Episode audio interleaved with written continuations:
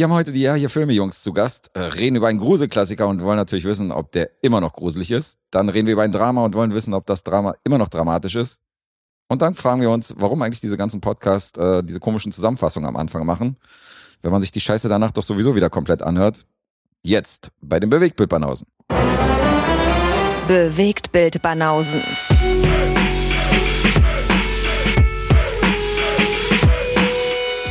Filme, Kino und Serien, bis ihr kotzt.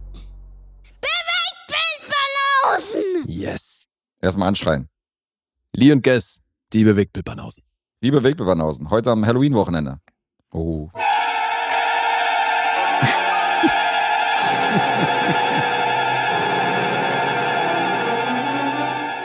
Mit dieser gruseligen Untermalung würde ich sagen, leiten wir zu unseren Gästen über.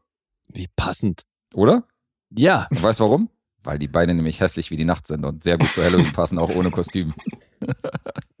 Deswegen meinst du passend, oder? Jetzt denken alle sofort an was anderes, weil die Jungs, die wir hier haben, sind ja normalerweise zu dritt. Die sind normalerweise zu dritt, ja, genau. Eben. Aber wir freuen uns natürlich trotzdem, dass zumindest zwei Drittel von Ja, hier Filme da sind. Nämlich Hoffi und Jan. Hi. Moin. Unsere Moin, beiden moin. Rudis von Ja, hier Filme. Moin. So, der dritte war sich zu fein. Ja. Der hat So Besseres das. vor. Was ist da los? Der hat Besseres vor. Der hat gesagt, kein Bock auf die Banausen-Wichser. Alles richtig gemacht. Alles richtig gemacht. Und was treibt euch beide hierher? Was, was läuft bei euch falsch im Leben? Ja, wir haben keine Freunde. Und wir sind's auch nicht. So viel können wir euch schon mal, da können wir euch schon mal beruhigen. Also wir sind's definitiv Das ist sehr gut. nicht. Sehr gut. Warum was ändern? Warum was ändern, ja. nice. Aber wir brauchen auch keine Freunde, solange ihr Filme gesehen habt. Das haben wir. Das habt ihr. Das Mhm. ist für uns nämlich wichtig, Mhm. dass ihr Filme und Serien konsumiert und äh, schon die halbe Miete, oder? Ich weiß nicht, ob das so ein adäquater Ersatz für Freunde ist, aber okay. Also wenn irgendwas ein adäquater Ersatz für Freunde ist, dann Filme. Sehe ich. Oh Gott. Siehst, siehst du auch, oder? Ist das traurig. Ja, es ist traurig, aber es ist wahr. naja, immerhin haben wir unsere Filme. Immerhin das, ja. Genau. Ich war übrigens gestern mit einer Freundin unterwegs. Wie, du hast Freunde? Das doch, oder Das was? wollte er jetzt ja, ja, betonen. also die eine. ah, okay. Und äh, von der hatte ich neulich erzählt, dass wir mit euch aufnehmen. Und dann meinte sie gestern ganz, also war ganz stolz auf sich, dass sie sich erinnern konnte, dass ja heute die Aufnahme mit den Bewegtbildbastarden sei. die Bewegtbildbastarde. das gefällt mir. Und sie meinte Oh, es vollkommen ernst und ich bin so in Gelächter ausgebrochen. Großartig. Die sehr Bewegtbildbastarde. Ich meine, die Alliteration bleibt. Insofern- Ja, eben. Jetzt uns Eben. leider schon zu lange mit dem Namen. Das wäre natürlich viel geiler nochmal gewesen. Wäre ein cooler Name für so ein Special oder so vielleicht. Das mal. Bastarde. Meinst du dann doch, wenn dann mal das Spin-off kommt, wo wir endlich was übers Kochen erzählen?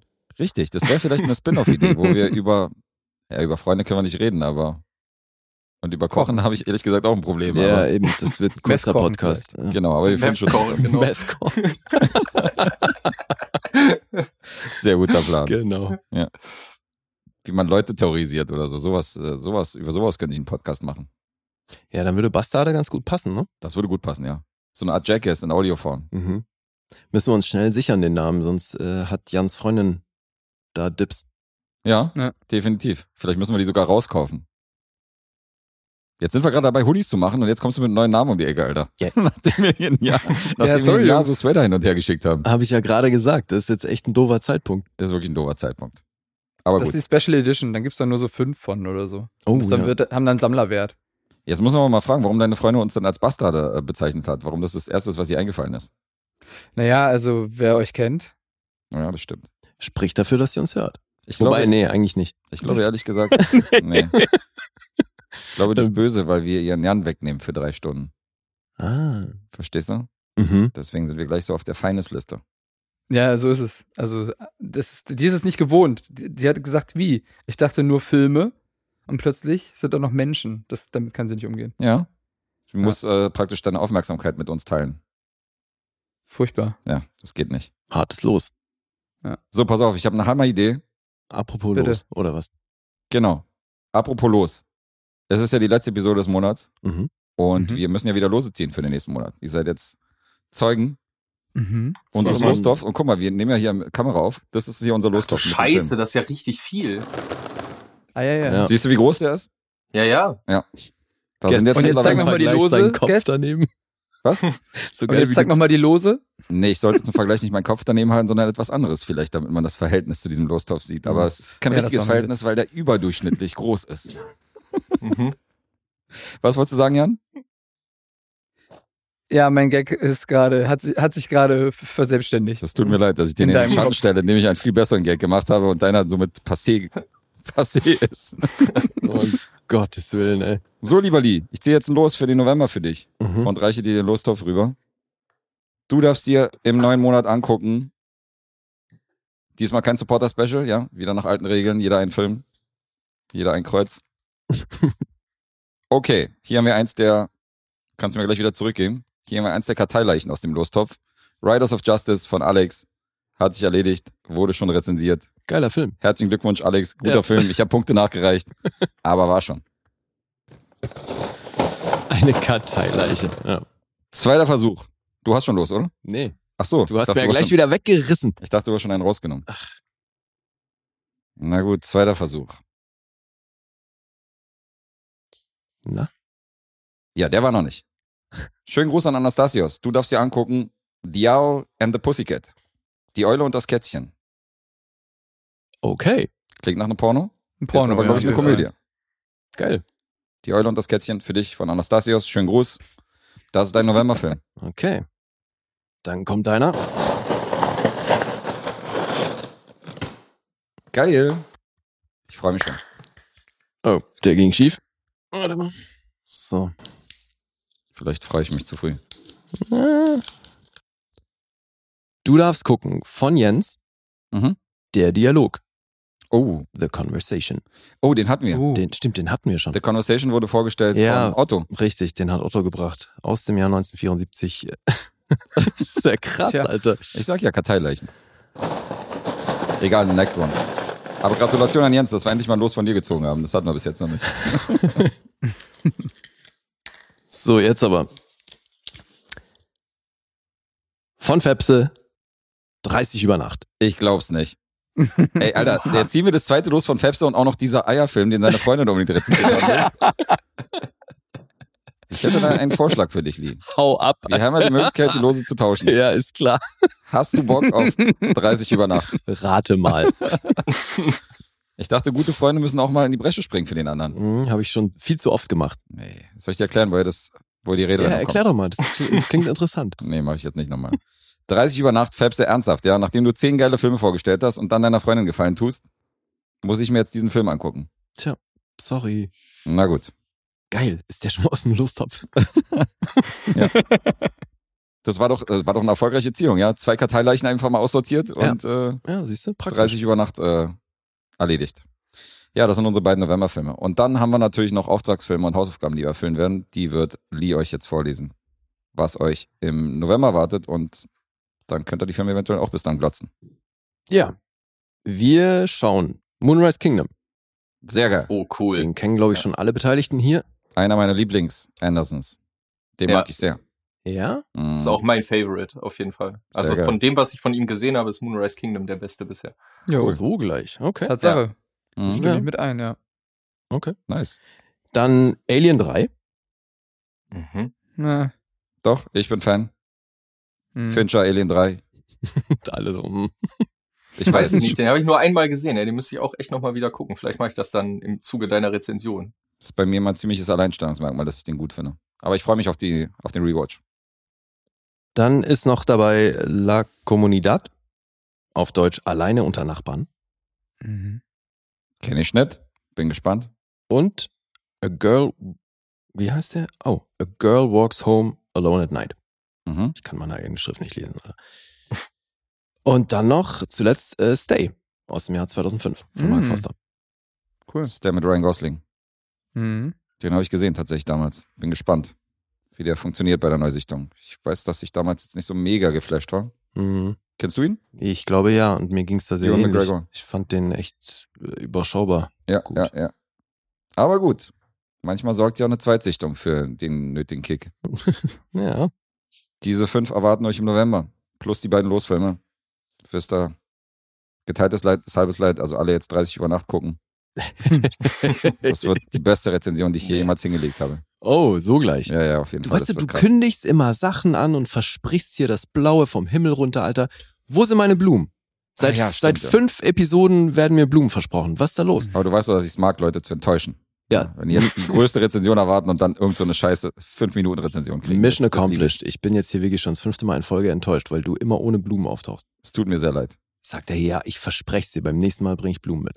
Aber ich habe hier etwas für dich. Ich. Ein BBB-Anstecker, ja, den habe ich extra für dich angefertigt. Ist klar. Ist klar. So, Freunde, ich habe einen Vorschlag für euch. Mhm.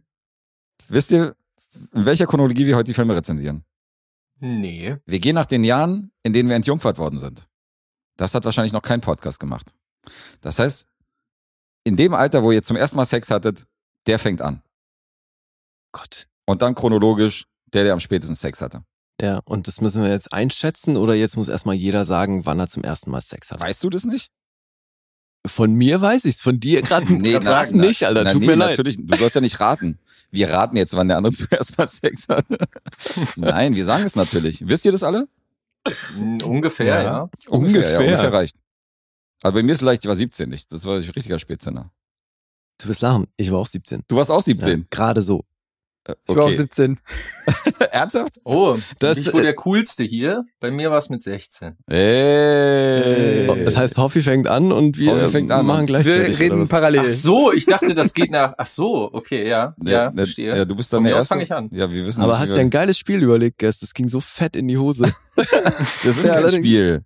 Das ist eine chronologische Reihenfolge. Wir wissen zumindest, dass Hoffi jetzt anfängt. Das ist ja schon mal, ein Viertel Ja, ist schon mal okay. erledigt. So, und wie stellen wir fest, wer, Monate? wer zweiten, dritten, vierten, ach so, müssen wir Ich jetzt kann, mit mich, Monat. ich kann mich nicht an die Monate Monate und Tage würde ich auch gern hören, ja. Obwohl, es war Ja. kalt bei mir, also. Gute Ausrede, ja. That's what she said. Okay, zugegeben, ziemliche Steilvorlage. Eine Steilvorlage, ja. Can we play a little game of shut the fuck up? Auf meine Kosten darf wieder gelacht werden, ja. ja. Herrlich. Ja. ja. Nee, ähm, bei mir war es auf jeden Fall auch ein Wintermonat, äh, aber ich, ich könnte noch eine, eine Zwillingsschwester anbieten, die währenddessen ins Zimmer kam. Oh, Finde ich gut. das ist ja fast ein Dreier. Ich wollte gerade sagen, wie geht die Geschichte weiter, Lee? Ja, Hat das, sie sich hingesetzt? na, das, das erfahren natürlich nur die Supporter. Einfach stumm dazugesetzt. So an den Schreibtisch gesetzt und so den Stuhl ein bisschen in Richtung Bett gedreht. genau.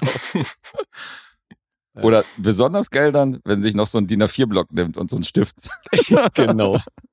und dann zuguckt. Gleich ein Stativ aufstellt. Ja, ich würde sagen, Hoffi legt, dann, Hoffi legt dann los und dann gucken wir mal weiter. Dann überlegen wir uns was. Und dann gucken wir, wer zuletzt Sex hatte.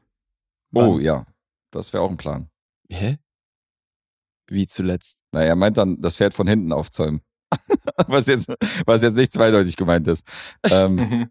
Na, wann So das klar. letzte Mal war. ja, wann das letzte Mal war. Ach Also halt so. heute nach aktuellen Stand praktisch. Die, der letzte Stand. Ja, okay. Das gewinne ich. Jetzt gerade. Vor zehn Minuten. Genau, vor 20 Minuten war ich auf Lies Toilette. Ja.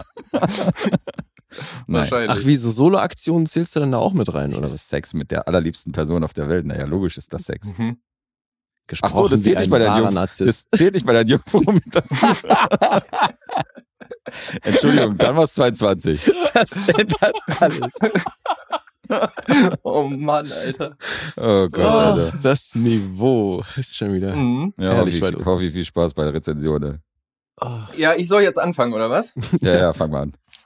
Alles klar. Dann, äh, ja. Aber ich- Alter, ganz kurz, wir müssen Ja. zumindest mal wissen, wer als Zweiter dran ist, damit wir eine Reihenfolge fürs Raten. Also wir brauchen für, für die Punkteraterei brauchen wir leider eine Reihenfolge. Okay, dann müssen wir jetzt wieder eine Reihenfolge festlegen. Also, ja, was Ja. das ist das Einzige, was ich, ich habe halt nicht weitergedacht so. Ich dachte halt, Siehst du, okay, hast mal wieder nicht zu Ende gedacht. das wird schon passen, wenn einer sagt 11 und der andere 15. So, dass wir Ja. jetzt alle in der gleichen Region liegen, ist halt nicht, das habe ich nicht mit einkalkuliert.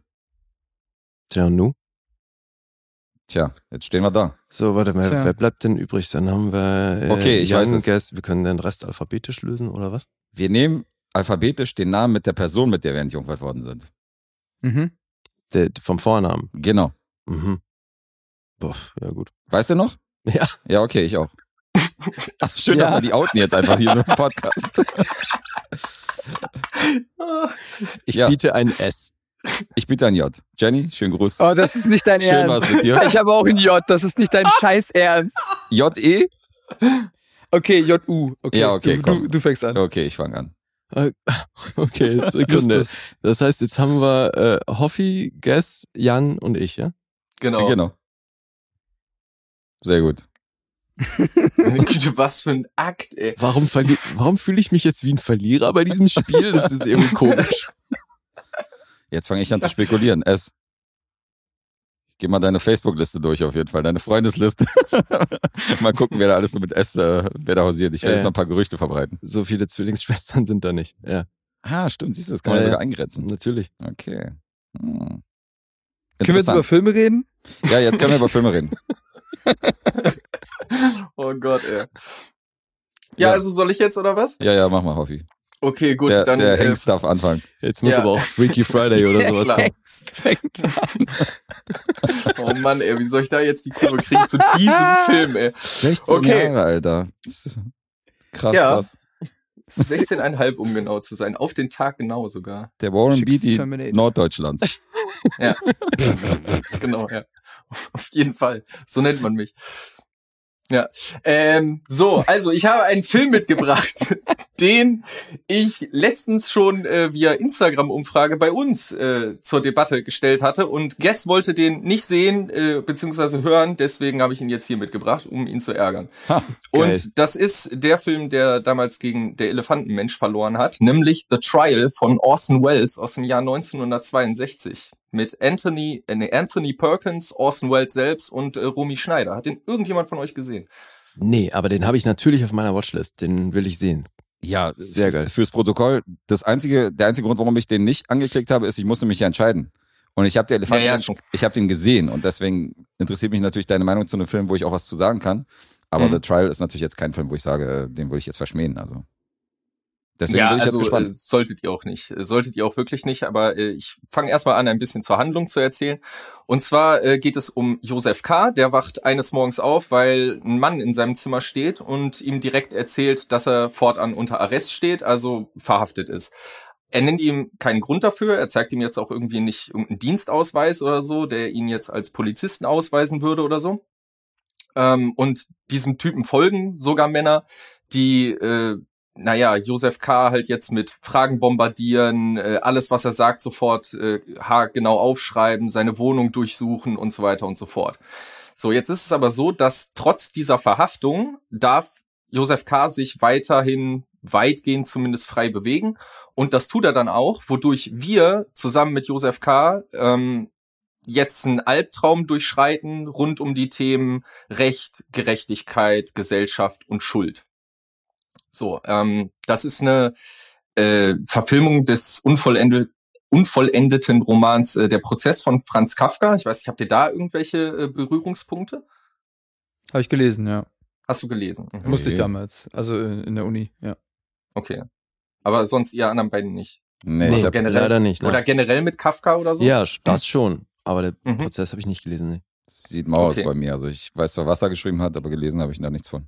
Mhm. Ich habe ein paar Ja, Verfilmungen sagen- gesehen von Kafka-Stoffen, aber.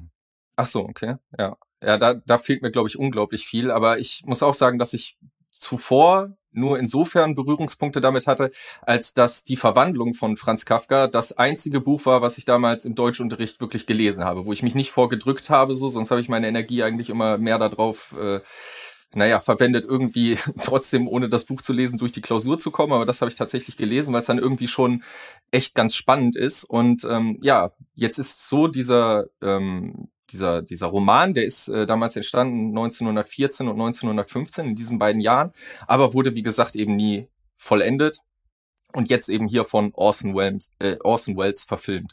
So, und äh, tatsächlich ist es so, dass ich durch diesen Film die Bedeutung des Wortes Kafkaesk das erste Mal so hundertprozentig verstanden habe. So, das ist ja so eine ähm, unergründliche Bedrohlichkeit, die damit ausgedrückt wird. Ne? Also sowas, was man sich irgendwie nicht erklären kann und so. Hm. Und ähm, das ist halt genau das, was diesen Film hier ausmacht. So, also ich kenne jetzt, wie gesagt, diese Buchvorlage nicht, muss aber sagen, dass ich schon glaube, dass ähm, das insgesamt eine ganz geile Verfilmung ist, eben weil er dieses Gefühl so krass einfängt und eben auf die Leinwand bringt. Und äh, es ist tatsächlich auch, was wir hier sehen, ist wirklich ein Albtraum so. Und zwar einer dieser Sorte, in der man sich irgendwie verfolgt fühlt, äh, wo du keinen Ausweg mehr siehst und wo der Traum oder du dir selbst halt, dein Unterbewusstsein halt auch so irgendwie keine Lösung anbietet.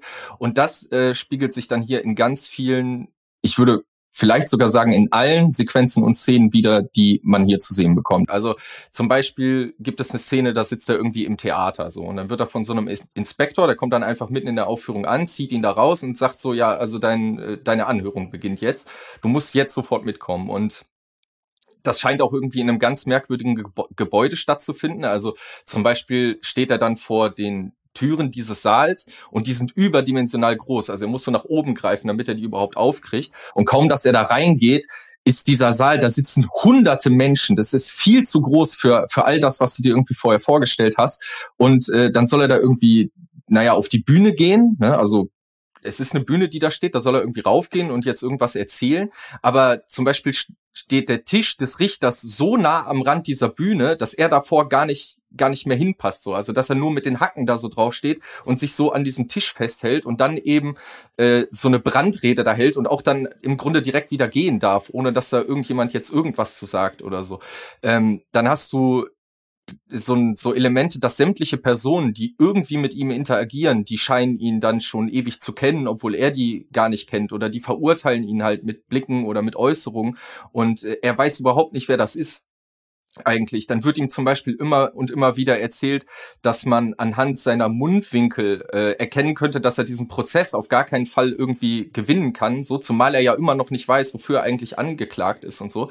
Ähm, was ich hier ganz spannend finde, ist, ich habe da so ein bisschen so ein, so ein angedeutetes äh, Antisemitismus-Thema gesehen, so weil Franz Josef Kafka ja selber Jude war und 1914, 15 war das natürlich irgendwie sehr stark in Deutschland vertreten, wie wir dann im späteren Verlauf der Geschichte ja noch sehen konnten und so.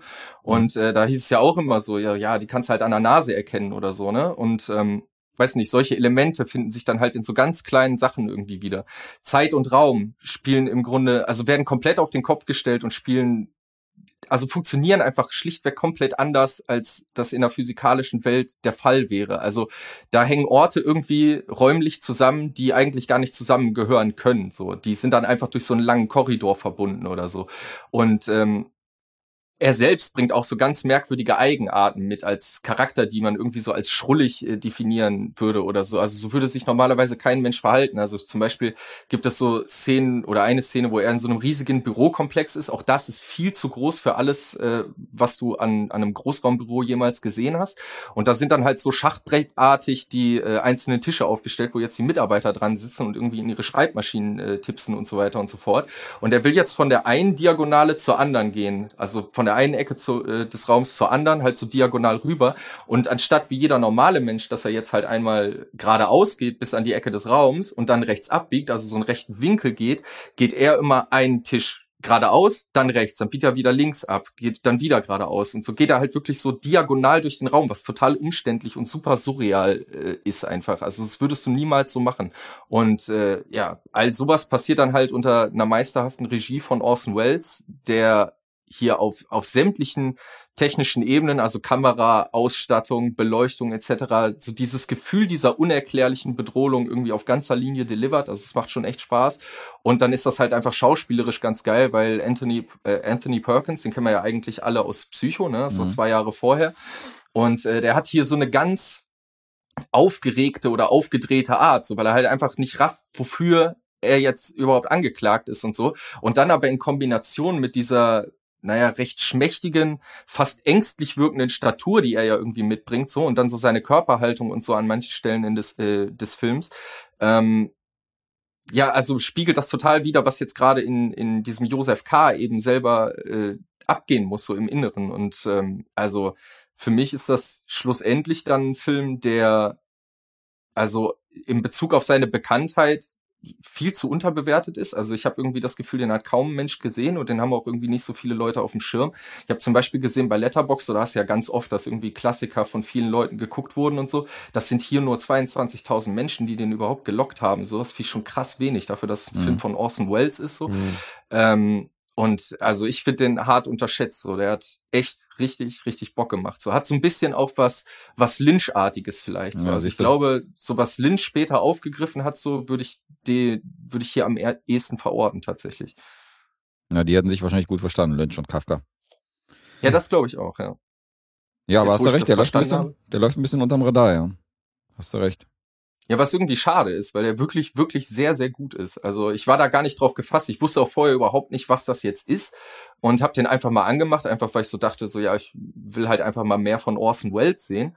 Und ähm, ich war gar nicht darauf gefasst, dass das so ein weirder Shit wird. Also als, also als ich das zur Debatte gestellt habe, ob jetzt Elephant Man von Lynch oder The Trial von Orson Welles, wusste ich Mhm. überhaupt nicht, wie ähnlich sich diese Filme sind in ihrer in ihrer Gestaltung und so. Also es ist schon geil.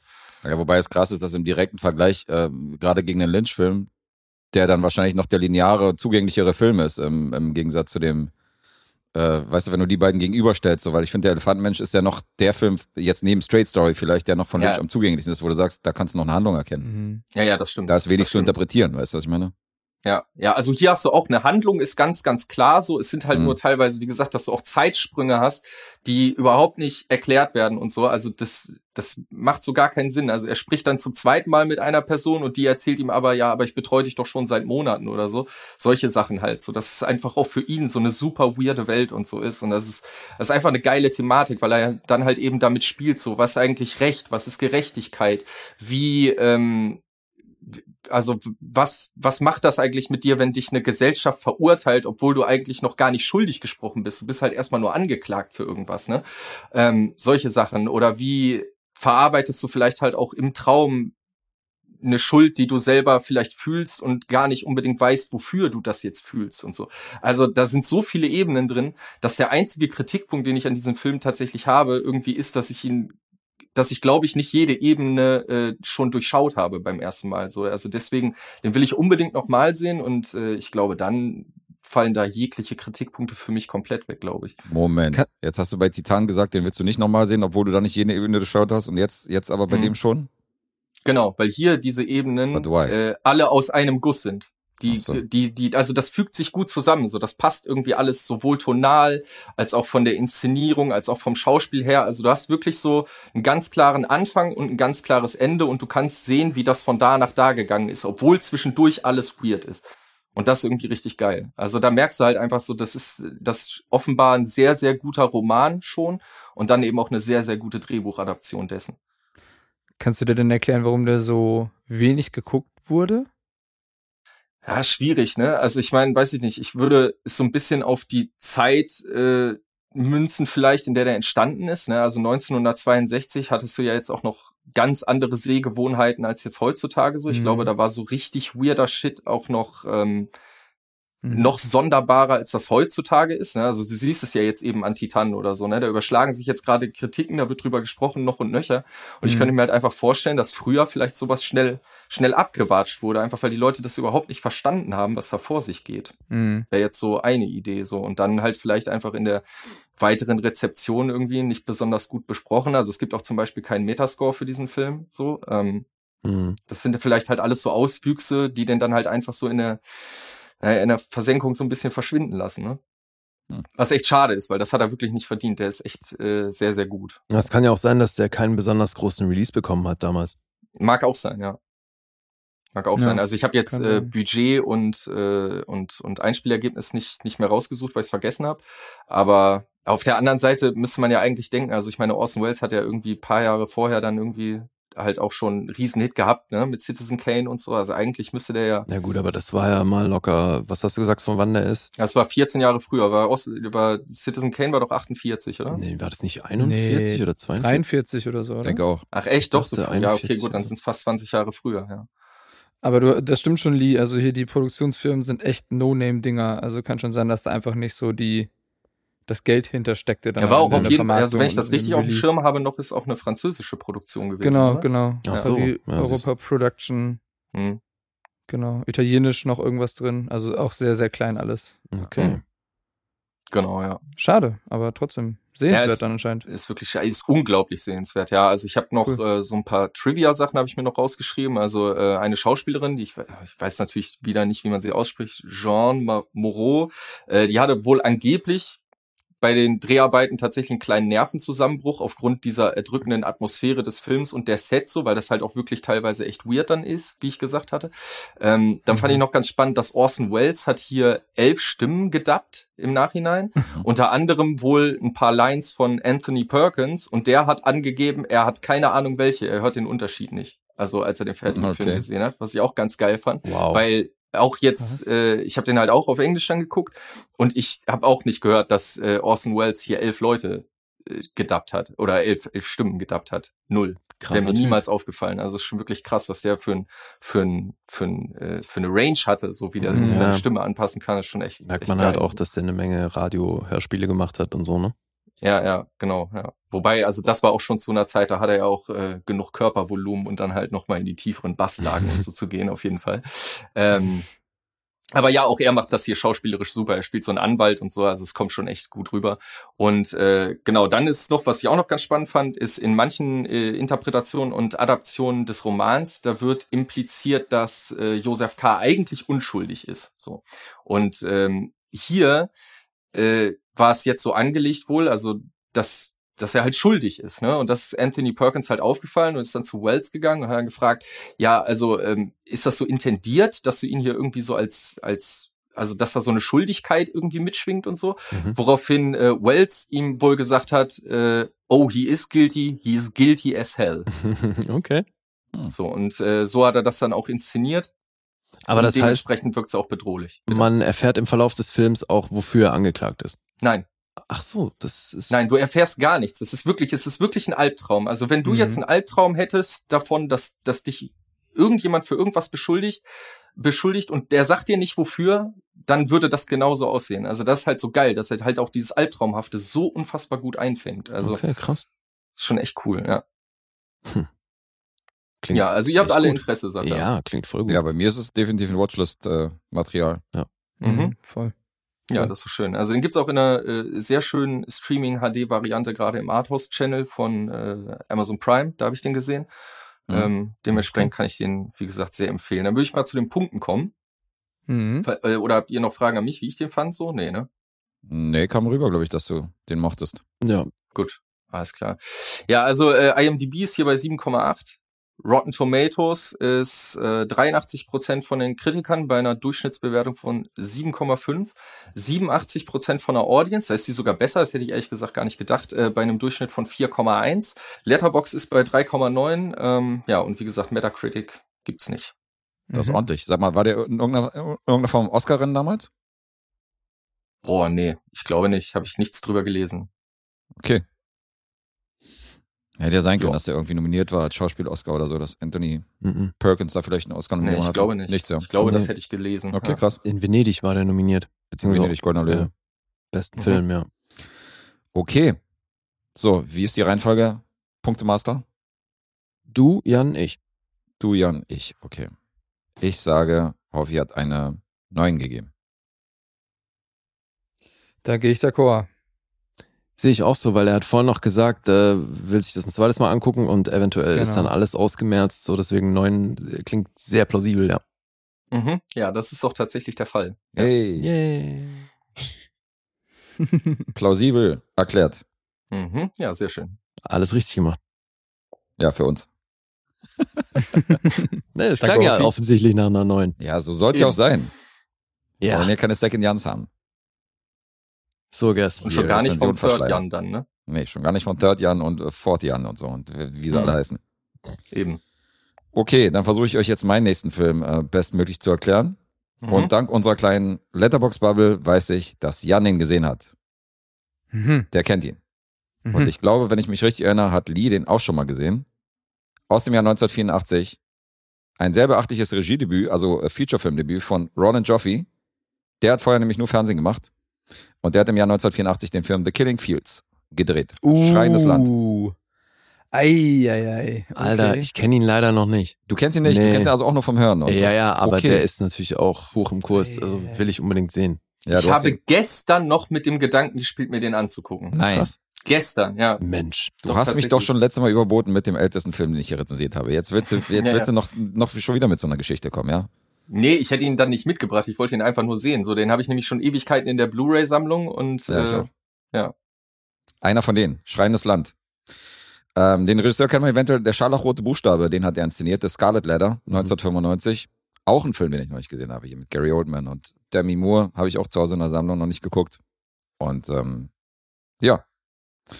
Story ist äh, tatsächlich ein Film, der in einem tatsächlich dagewesenen Konflikt spielt. Das ist so ein sogenannter Polit-Thriller. Und wir gehen ins Jahr 1973. Der Vietnamkrieg tobt.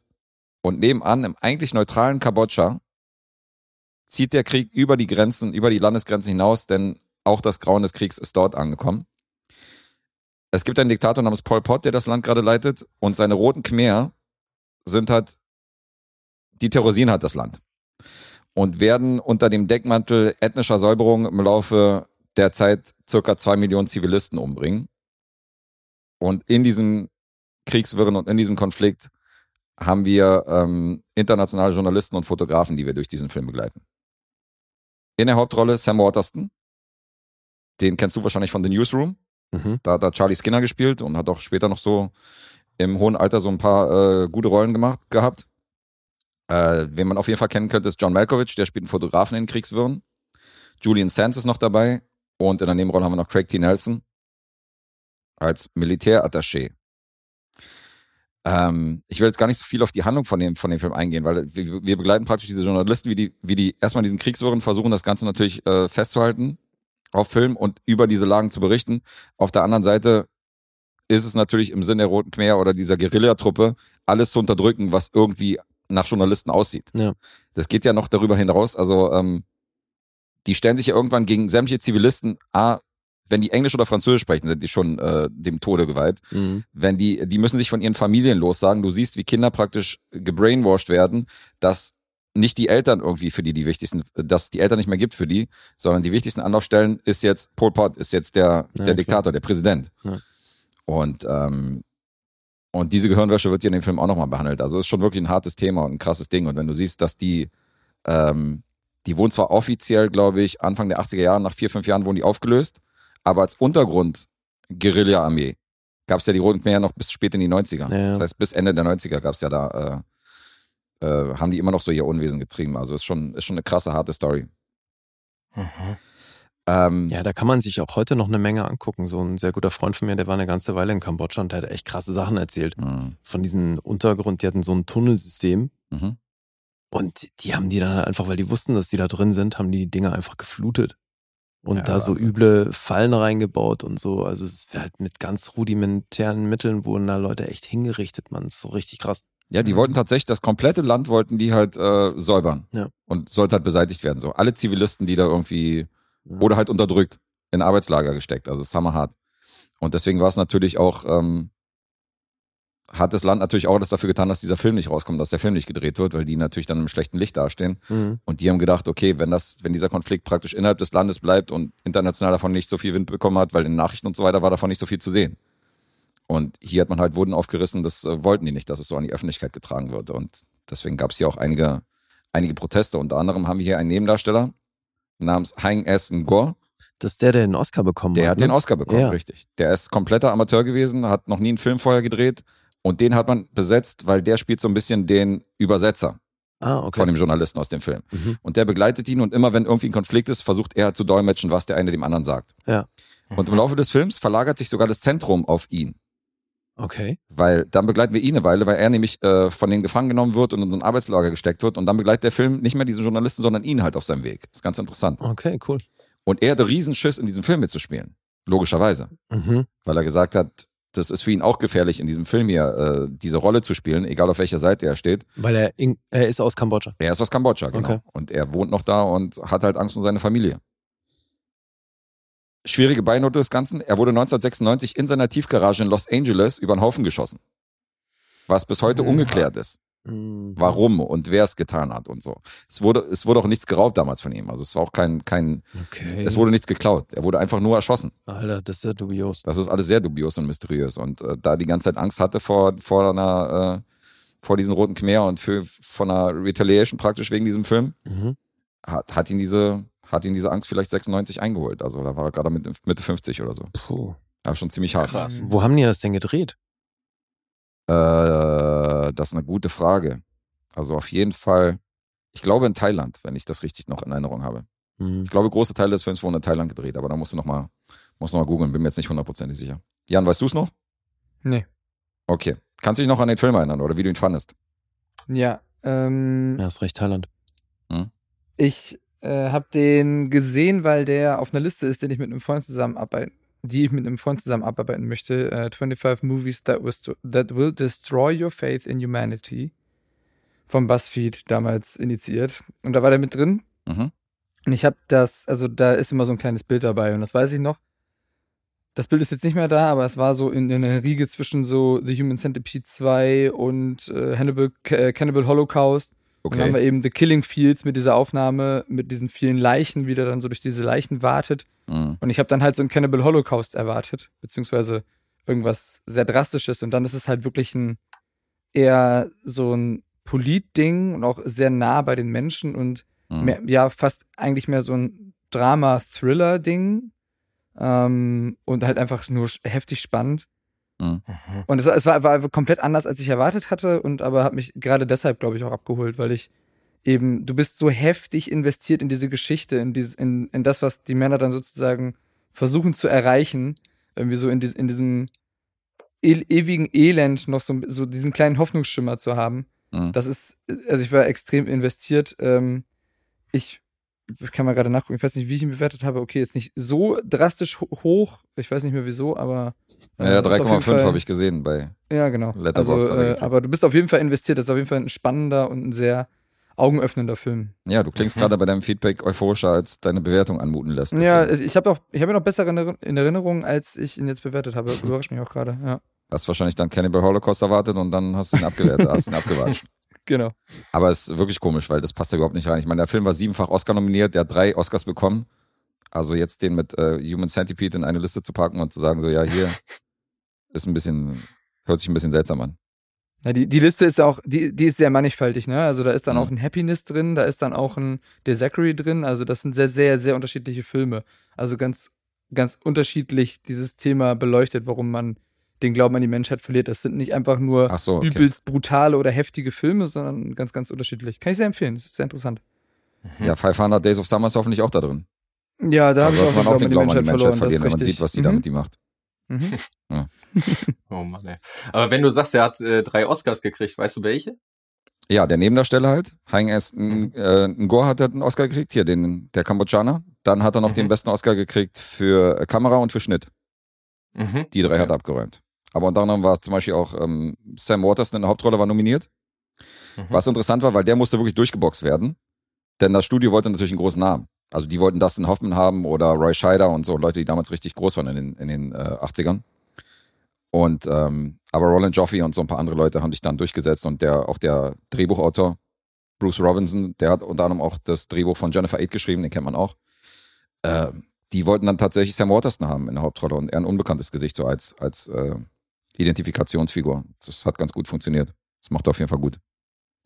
Aber trotzdem ist der Film nicht fehlerlos. Also ich sag mal so, für, es ist ja in den 80ern so eine Welle entstanden von, von so Journalisten in Krisengebieten. Es gab ja Salvador mit James Woods oder Under Fire mit Nick Nolte fällt mir ein. Und da gab es ja noch etliche Filme, wo du so Soldaten hast, die in einem realen Konflikt praktisch eine Rolle spielen. Mhm. Mhm. Äh, und für die Leute, die diese Filme mögen, also für die ist The Killing Fields definitiv ein Pflichtfilm. Also die sollten sich den, die sollten sich den zu Gemüte führen. Was ich dem Film ein bisschen ankreide, ist, die Musik ist ein bisschen zu aufdringlich. Mhm. Das heißt, es wird schon sehr, sehr viel auf dieser Klaviatur der Gefühle gespielt. Also die Musik unterstreicht schon bestimmte Emotionen zu aufdringlich. War die auch nominiert? Weil du meinst ja sieben Oscar-Nominierungen. Gute Frage. Ich habe mir die Nominierung habe ich mir nicht rausgeschrieben, nur das, was er gekriegt hat. Da kannst du mal gucken, ob der vielleicht, äh, ob die Musik mit nominiert war. Aber Aber das zu viel Pathos in der Mucke oder zu was viel Pathos, ja, oder zu dramatisch Mhm. oder zu traurig halt in bestimmten Momenten. Mhm. Und du hast da zu viel Exposition. Ich weiß nicht, ob du das verstehst, dass in einem Film zum Beispiel, es wird an einer Stelle, wird, finden die halt, suchen die halt Unterschlupf in der französischen Botschaft. Ja. Und dann wird an einer Stelle entschieden, dass die Franzosen sagen, alle, die keinen internationalen Pass haben, also alle, die kambodschanische Staatsbürger sind, müssen die Botschaft verlassen. Die dürfen hier keinen keinen Schutz mehr suchen. Okay, klar. Und in dem Moment, wenn die halt die Nachricht erfahren, du siehst halt diesen Journalisten im Vordergrund und du siehst halt im Hintergrund, wie so ein gemischtes Paar, also sie ist Kambodschanerin, glaube ich, und dann irgendwie ein englischer Journalist oder so, wie die, Mhm. sich, wie die dann so voneinander getrennt werden, weil sie halt irgendwie in diesem, in diesem Bus halt muss, um da wieder rausgeschmissen zu werden aus dieser Botschaft. Okay. Also es hätte gereicht, dass man diese Botschaft kriegt, denn man Ja. muss im Hintergrund praktisch noch so, ein, noch so einen Moment haben, dass man sagt, okay, jetzt wird diese Szene nochmal unterstrichen bildlich. Mhm. Also zu viel so von wegen so, das passiert jetzt. Oder die Erzählerstimmen sagen halt so, dieses Voice-Over sagt die halt von dem, von den Kambodschaner oder auch hier von unserem Hauptdarsteller, sagt die halt in den Momenten, wie die sich fühlen und was die machen und was genau gerade passiert. Das ist mir manchmal ein bisschen zu viel. Okay, also als hier ist Music bei Mike Oldfield. Mike Oldfield hat die Musik gemacht. Okay, Hm, Habe krass. ich gerade auch gesehen. Das Ja. habe ich gar nicht gecheckt. Das ist auch hier, das ist auch Shadow on the Wall und so, ne? Ja, genau. Und Moonlight Ja. Shadow. Ja. Ja. der Shadow Man. Mhm. Der hat jeden, Song Genau. er über Shadows gemacht. ja, Tubular Bells und so ist natürlich, äh, er hat große Musik gemacht, aber hier Ja. hat er ein bisschen zu sehr, zu sehr auf die Kacke gehauen. Aber war nicht nominiert, oder? Ach so, siehst du, das habe ich jetzt noch gar nicht geguckt. Das ist Lee. Er wollte gucken, ob er für einen Oscar nominiert ist und landet bei Katzenvideos bei YouTube. Äh, genau. Innerhalb Äh, von 30 nee, Sekunden. ich hab, hätte natürlich auch einfach mal gucken können, was die Nominierungen sind, statt gleich nach dem äh, Komponisten zu suchen. Mhm. Äh, nee, Musik war nicht nominiert. Ja. Bestes Drehbuch, beste Regie, beste Hauptrolle und bester Film war noch nominiert. Mhm. Keine Musik. Ja, macht Sinn. Ah, krass, Alter. Das ist schon ordentlich alles. Aber es ist trotzdem natürlich ein äh, sehr guter Film. Hat ein Budget von circa 14,4 Millionen gehabt und hat ungefähr das Dreifache eingespielt. Ist bei 34,7 Millionen weltweit gelandet. Aber Mhm. was hast du jetzt nochmal kritisiert eben? Äh, die Musik und den Pathos und ähm, teilweise, dass Dinge gezeigt werden, die schon klar sind. Also wo die Ach so, Dramatik schon klar doppelt ist. R, okay. Dass man im Hintergrund praktisch noch ein Beispiel sehen muss, was jetzt gerade Ja, die ja. Konsequenzen desgleichen sind, Ja. so was gerade passiert. So, das ist mir manchmal ein bisschen zu. Ja, ist Ja, schade. ja, okay, ich habe es verstanden, so weißt du. Mhm. Ja, ist mal so ein Erklärbär-Ding auch, ne? Genau. Und das ist der Arbeit, aber das, äh, das haben viele Dramen aus den 80ern, die so in diesem Oscar-Rennen war, von jenseits von Afrika und Gandhi, die haben so diesen bestimmten Feel so, Mhm. von Mhm. diesen, von diesen Oscar-Filmen aus den 80s. Und da fällt The Killing Fields auch rein, obwohl, obwohl der auf, auf jeden Fall auch härter ist. Also, hier werden wirklich Kinder getötet und so. Und äh, das wird so nicht explizit gezeigt, aber du siehst dann schon die, was passiert ist. Und das, Mhm. da, wo halt ein Kind gerade irgendwie von der Mutter weggetragen wird, dass da gerade irgendwie eine Bombe hochgeht oder so. Also, du siehst schon, was da passiert ist, aber also es ist schon hart. Und er landet halt wirklich in einer Szene, wo er halt versucht zu flüchten aus diesem Arbeitslager, landet er halt in so einem, in so einem Fluss, wo halt alles voller Leichen ist, so, weißt du, um Ah, ihn rum. okay. Also es ist schon, ist schon ein harter Film, definitiv. Das Mhm. ist, das wird hier in 141 Minuten gezeigt, dass, äh, ja, was damals abging in Kambodscha. Und ähm, das ist schon ein hartes Brot, aber es ist ein guter Film. Ja. Ich wäre dann soweit fertig mit meiner Ausführung, wenn es für Mhm. euch cool ist. Ja. Dann würde ich zu den Punkten kommen. IMDb ist bei einer 7,8, hat einen Metascore von 76, Rotten Tomatoes 8,3 und 4,2 von Audience. Wow. Das ist ja ordentlich. Letterboxd bei einer 3,8. The Killing Fields, Schreiendes Land Ja, ich habe eine Tendenz. aus dem Jahr 84.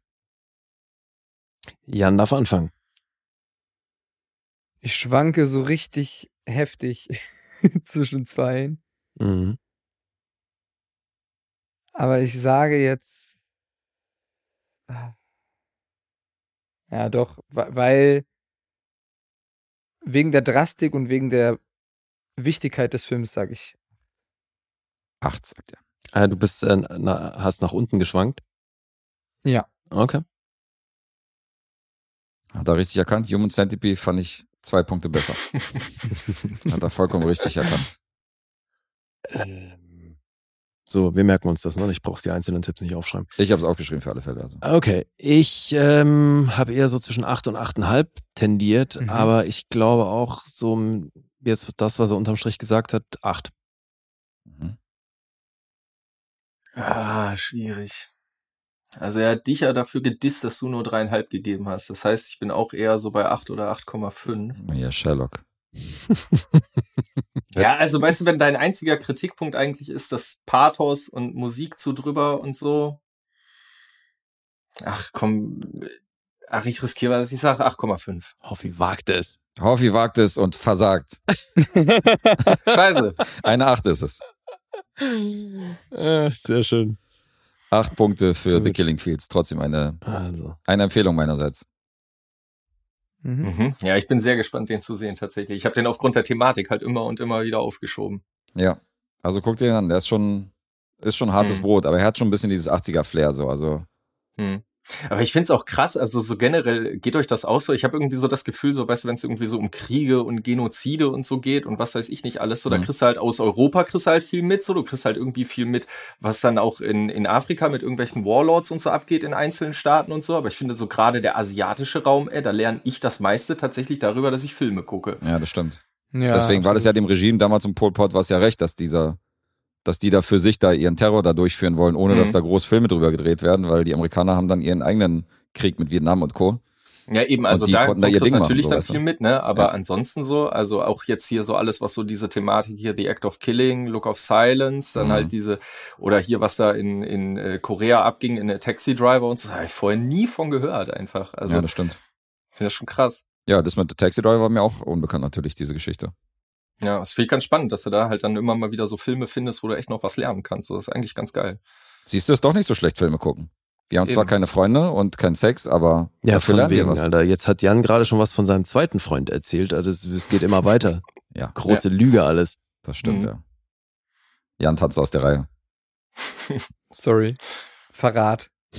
Machen wir jetzt äh, zur Halbzeit unseren gemeinsamen oder? Natürlich machen wir das. Machen wir das. Sonst ist, Mhm. geht das doch mit neu, deinen Neurosen los hier. Das wollen wir nicht. Ich leite ihn ein. ich ja mal gespannt. Ich leite ihn jetzt, ein ey. hier.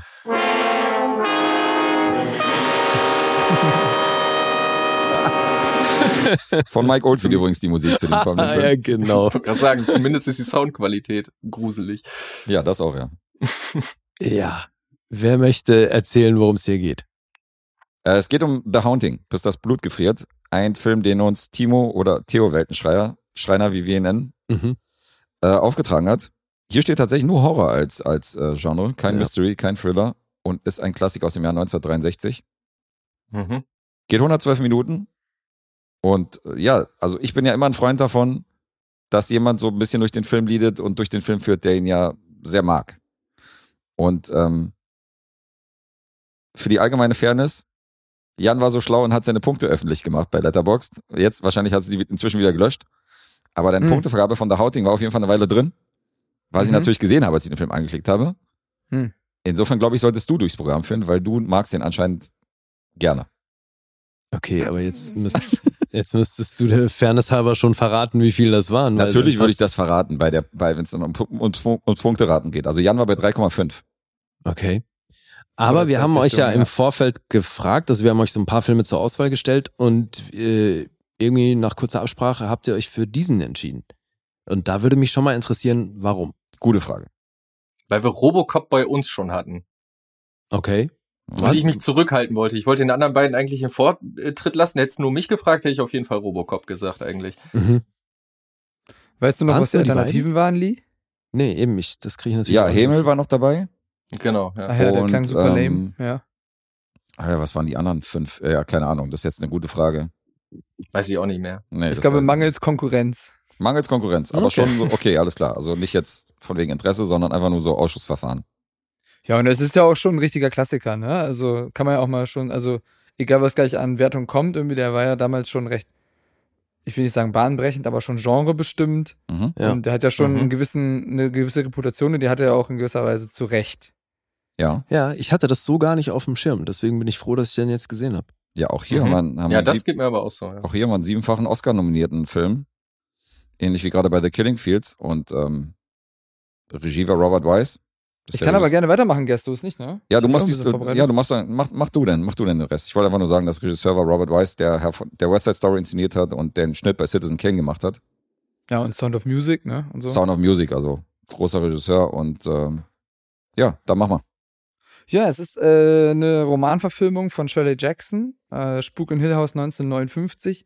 Sollte schon den einen oder der anderen aufgefallen sein, ach ja, da war ja The Haunting of Hill House, beruht nämlich auch genau auf zum einen dem Roman und zum anderen teilweise sogar direkt auf diesem Film, den wir jetzt irgendwie hier gerade besprechen. Für mich am relevantesten war die Verfilmung Das Geisterschloss von 1999. Den habe ich nämlich in jungen Jahren gesehen und der hat mich schwer nachhaltig beeindruckt. Äh, Ich glaube, retrospektiv, wenn ich den nochmal gucke, ist er eher mau, aber als Kind hat mich der schon schwer mitgenommen. Und die Geschichte ist so banal wie vermeintlich genial. Wir haben einfach drei Leute, die eingeladen werden, in ein Spukhaus zu kommen von einem merkwürdigen Mann, der von diesen drei Personen entweder glaubt, dass sie sich mit paranormalen Sachen auskennt oder sie zumindest erlebt haben und er möchte jetzt mit denen gemeinsam herausfinden, ob es jetzt oder ihnen mit oder vermeintlich zeigen, dass es jetzt in diesem Spuk, in diesem Haus spukt. Das erinnert, also hat mich jetzt vor allem beim Rewatch ein bisschen an eine drei Fragezeichen Folge erinnert. Voll. Also so ein bisschen äh, Hm. ganz klein gehaltenes Szenario, nicht viele Figuren, nicht große Effekte, sondern mehr so auf ein bisschen Schauderwerte und sonst aber auch nicht viel mehr. Ja, hier eben. Genau. Mhm. Also es muss nicht drei Fragezeichen sein, aber es gab ja diese, diese Hörspielkassetten, so, wo du so eine Grusel-Stories dann so als Audioform hattest, so als, als Ja, ja. Kind auch, die du. Ja, zum Beispiel die drei Fragezeichen. Und äh, Nur die. Nur die. Und ich muss aber sagen, ähm, ich bleibe bei meiner. Ne, also das verrate ich noch nicht. Vielleicht bleibe ich bei meiner. Jetzt habe ich es verraten. Also ich bleibe bei meiner Bewertung. Ihr seid jetzt raus, jetzt könnt ihr bei mir nicht mehr raten. Ähm, Wir können schon, aber es- es wird wahrscheinlich eine Nullerrunde. ist Essig, ja. Ähm, ich fand das teilweise handwerklich schon ziemlich stark. Also, das ist ein Film, der ist sehr auf Subjektivismus geprägt. Wir haben es auch in unserem Podcast schon häufig besprochen, dass wir irgendwie eine Kameraarbeit haben, die darauf, also die, die, der Film wird aus, in erster Linie aus der Sicht von Eleanor, einer der Figuren, die eingeladen wird, erzählt.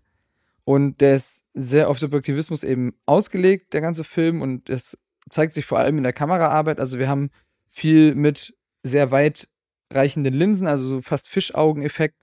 Wir haben POVs drin, wir haben Handhelds drin, wir haben auch sogar eine Split-Diopter-Einstellung, also in der wir dann ähm, links im Bild was scharf sehen, dann ist die Mitte vermeintlich unscharf und hinten im Bild sehen wir wieder etwas scharf. Also da wird schon viel gespielt und für 63 fand ich das schon sehr ähm, bemerkenswert. Dann gibt es auch eine Sequenz, die sich wiederholt oder eine Einstellung, die sich wiederholt, wie die Figuren an einem Esstisch sitzen und im Hintergrund ist ein Spiegel, der schräg an der Wand ist, sodass wir alle Figuren während des Dialogs sehen können. Ich fand Mhm. das schon sehr, sehr beeindruckend teilweise. Ähm, der spielt tatsächlich auch mit diegetisch und extradiegetischer Musik. Also es gibt eine Sequenz, in der fröhliche Musik vom Plattenspieler gespielt wird, während gerade der übelste Streit losgebrannt ist, wo du dich die ganze Zeit fragst, was ist denn hier gerade los? Warum ist diese Entscheidung gefällt? Und dann am Ende stellt sich heraus, okay, es kam gerade vom Plattenspieler. Das heißt, Mhm. da spielt der Film auch ein bisschen mit unseren Erwartungen und mit ein bisschen mit, das sind die, die Beeinflussungen, die ich gerade an dir vornehme. Und äh, das fand ich schon sehr clever.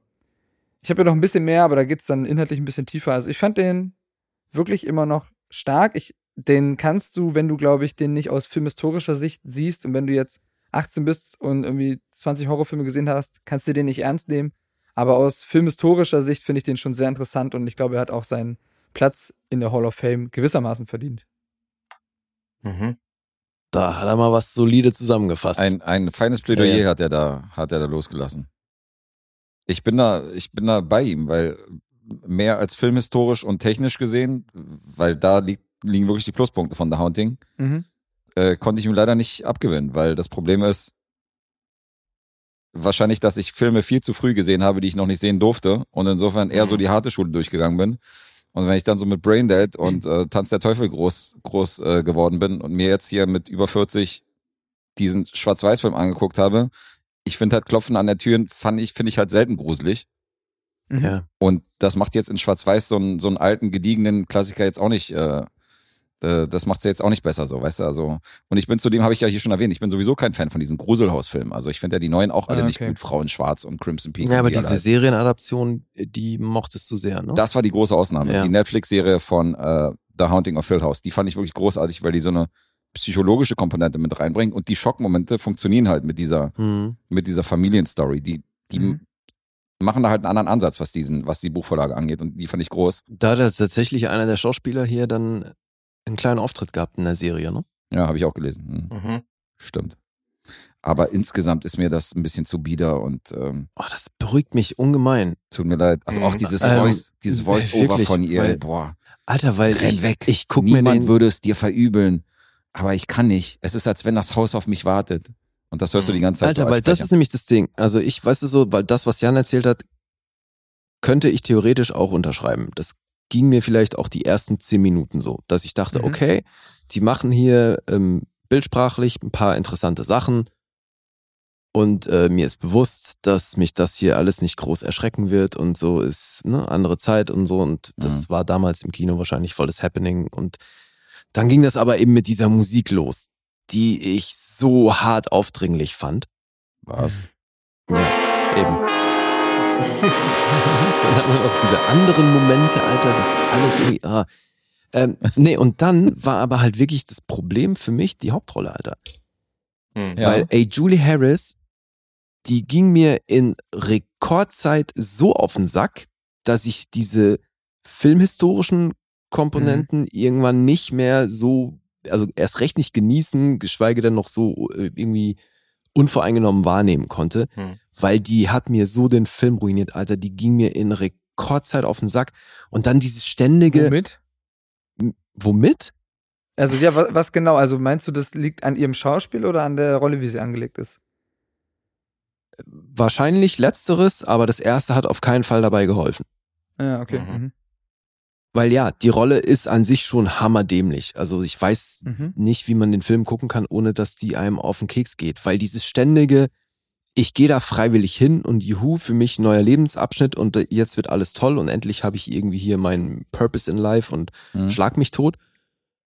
Kaum ist sie da, gehen die Probleme los, dann schreit die die ganze Zeit hysterisch rum, nervt alle anderen Beteiligten, alle sagen so, ey, pass mal auf, sieht so aus, als würde dir das hier nicht allzu gut tun, willst du vielleicht nicht doch lieber abziehen? Nein, ich will hier bleiben, fickt euch alle, äh, schreiend den Raum verlassen und das Haus braucht mich und und dann denke ich mir die ganze Zeit, blöde Bitch, geh doch nach Hause, Alter. Sage mal.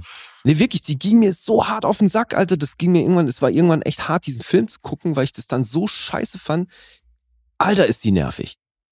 Du dachtest irgendwann so, Dann mach doch deinen Scheiß! Ja, und das wäre aber der Moment gewesen, wo ich es am liebsten ausgemacht hätte, so, weil, Mhm. Alter. ging aber nicht wegen. Theo Weltenschreiner. Ja, es tut mir echt leid, Alter. Ach, so schlimm gleich. Boah, fand ich den scheiße dadurch. Ja, Weil, weißt du, so ein paar Sachen sind Mhm. technisch wirklich cool. Also auch das mit dann, wie sich die Wände quasi so ein bisschen Genau. verbiegen, ne, mit der Tür Mhm. und so, wie das optisch aufgenommen ist, schon geil. Aber dann immer diese Musik, die dir wirklich so zwölf Minuten bevor es passiert, haut sie dir das Ding so um die Ohren, damit du auch ja weißt, was auf dich zukommt.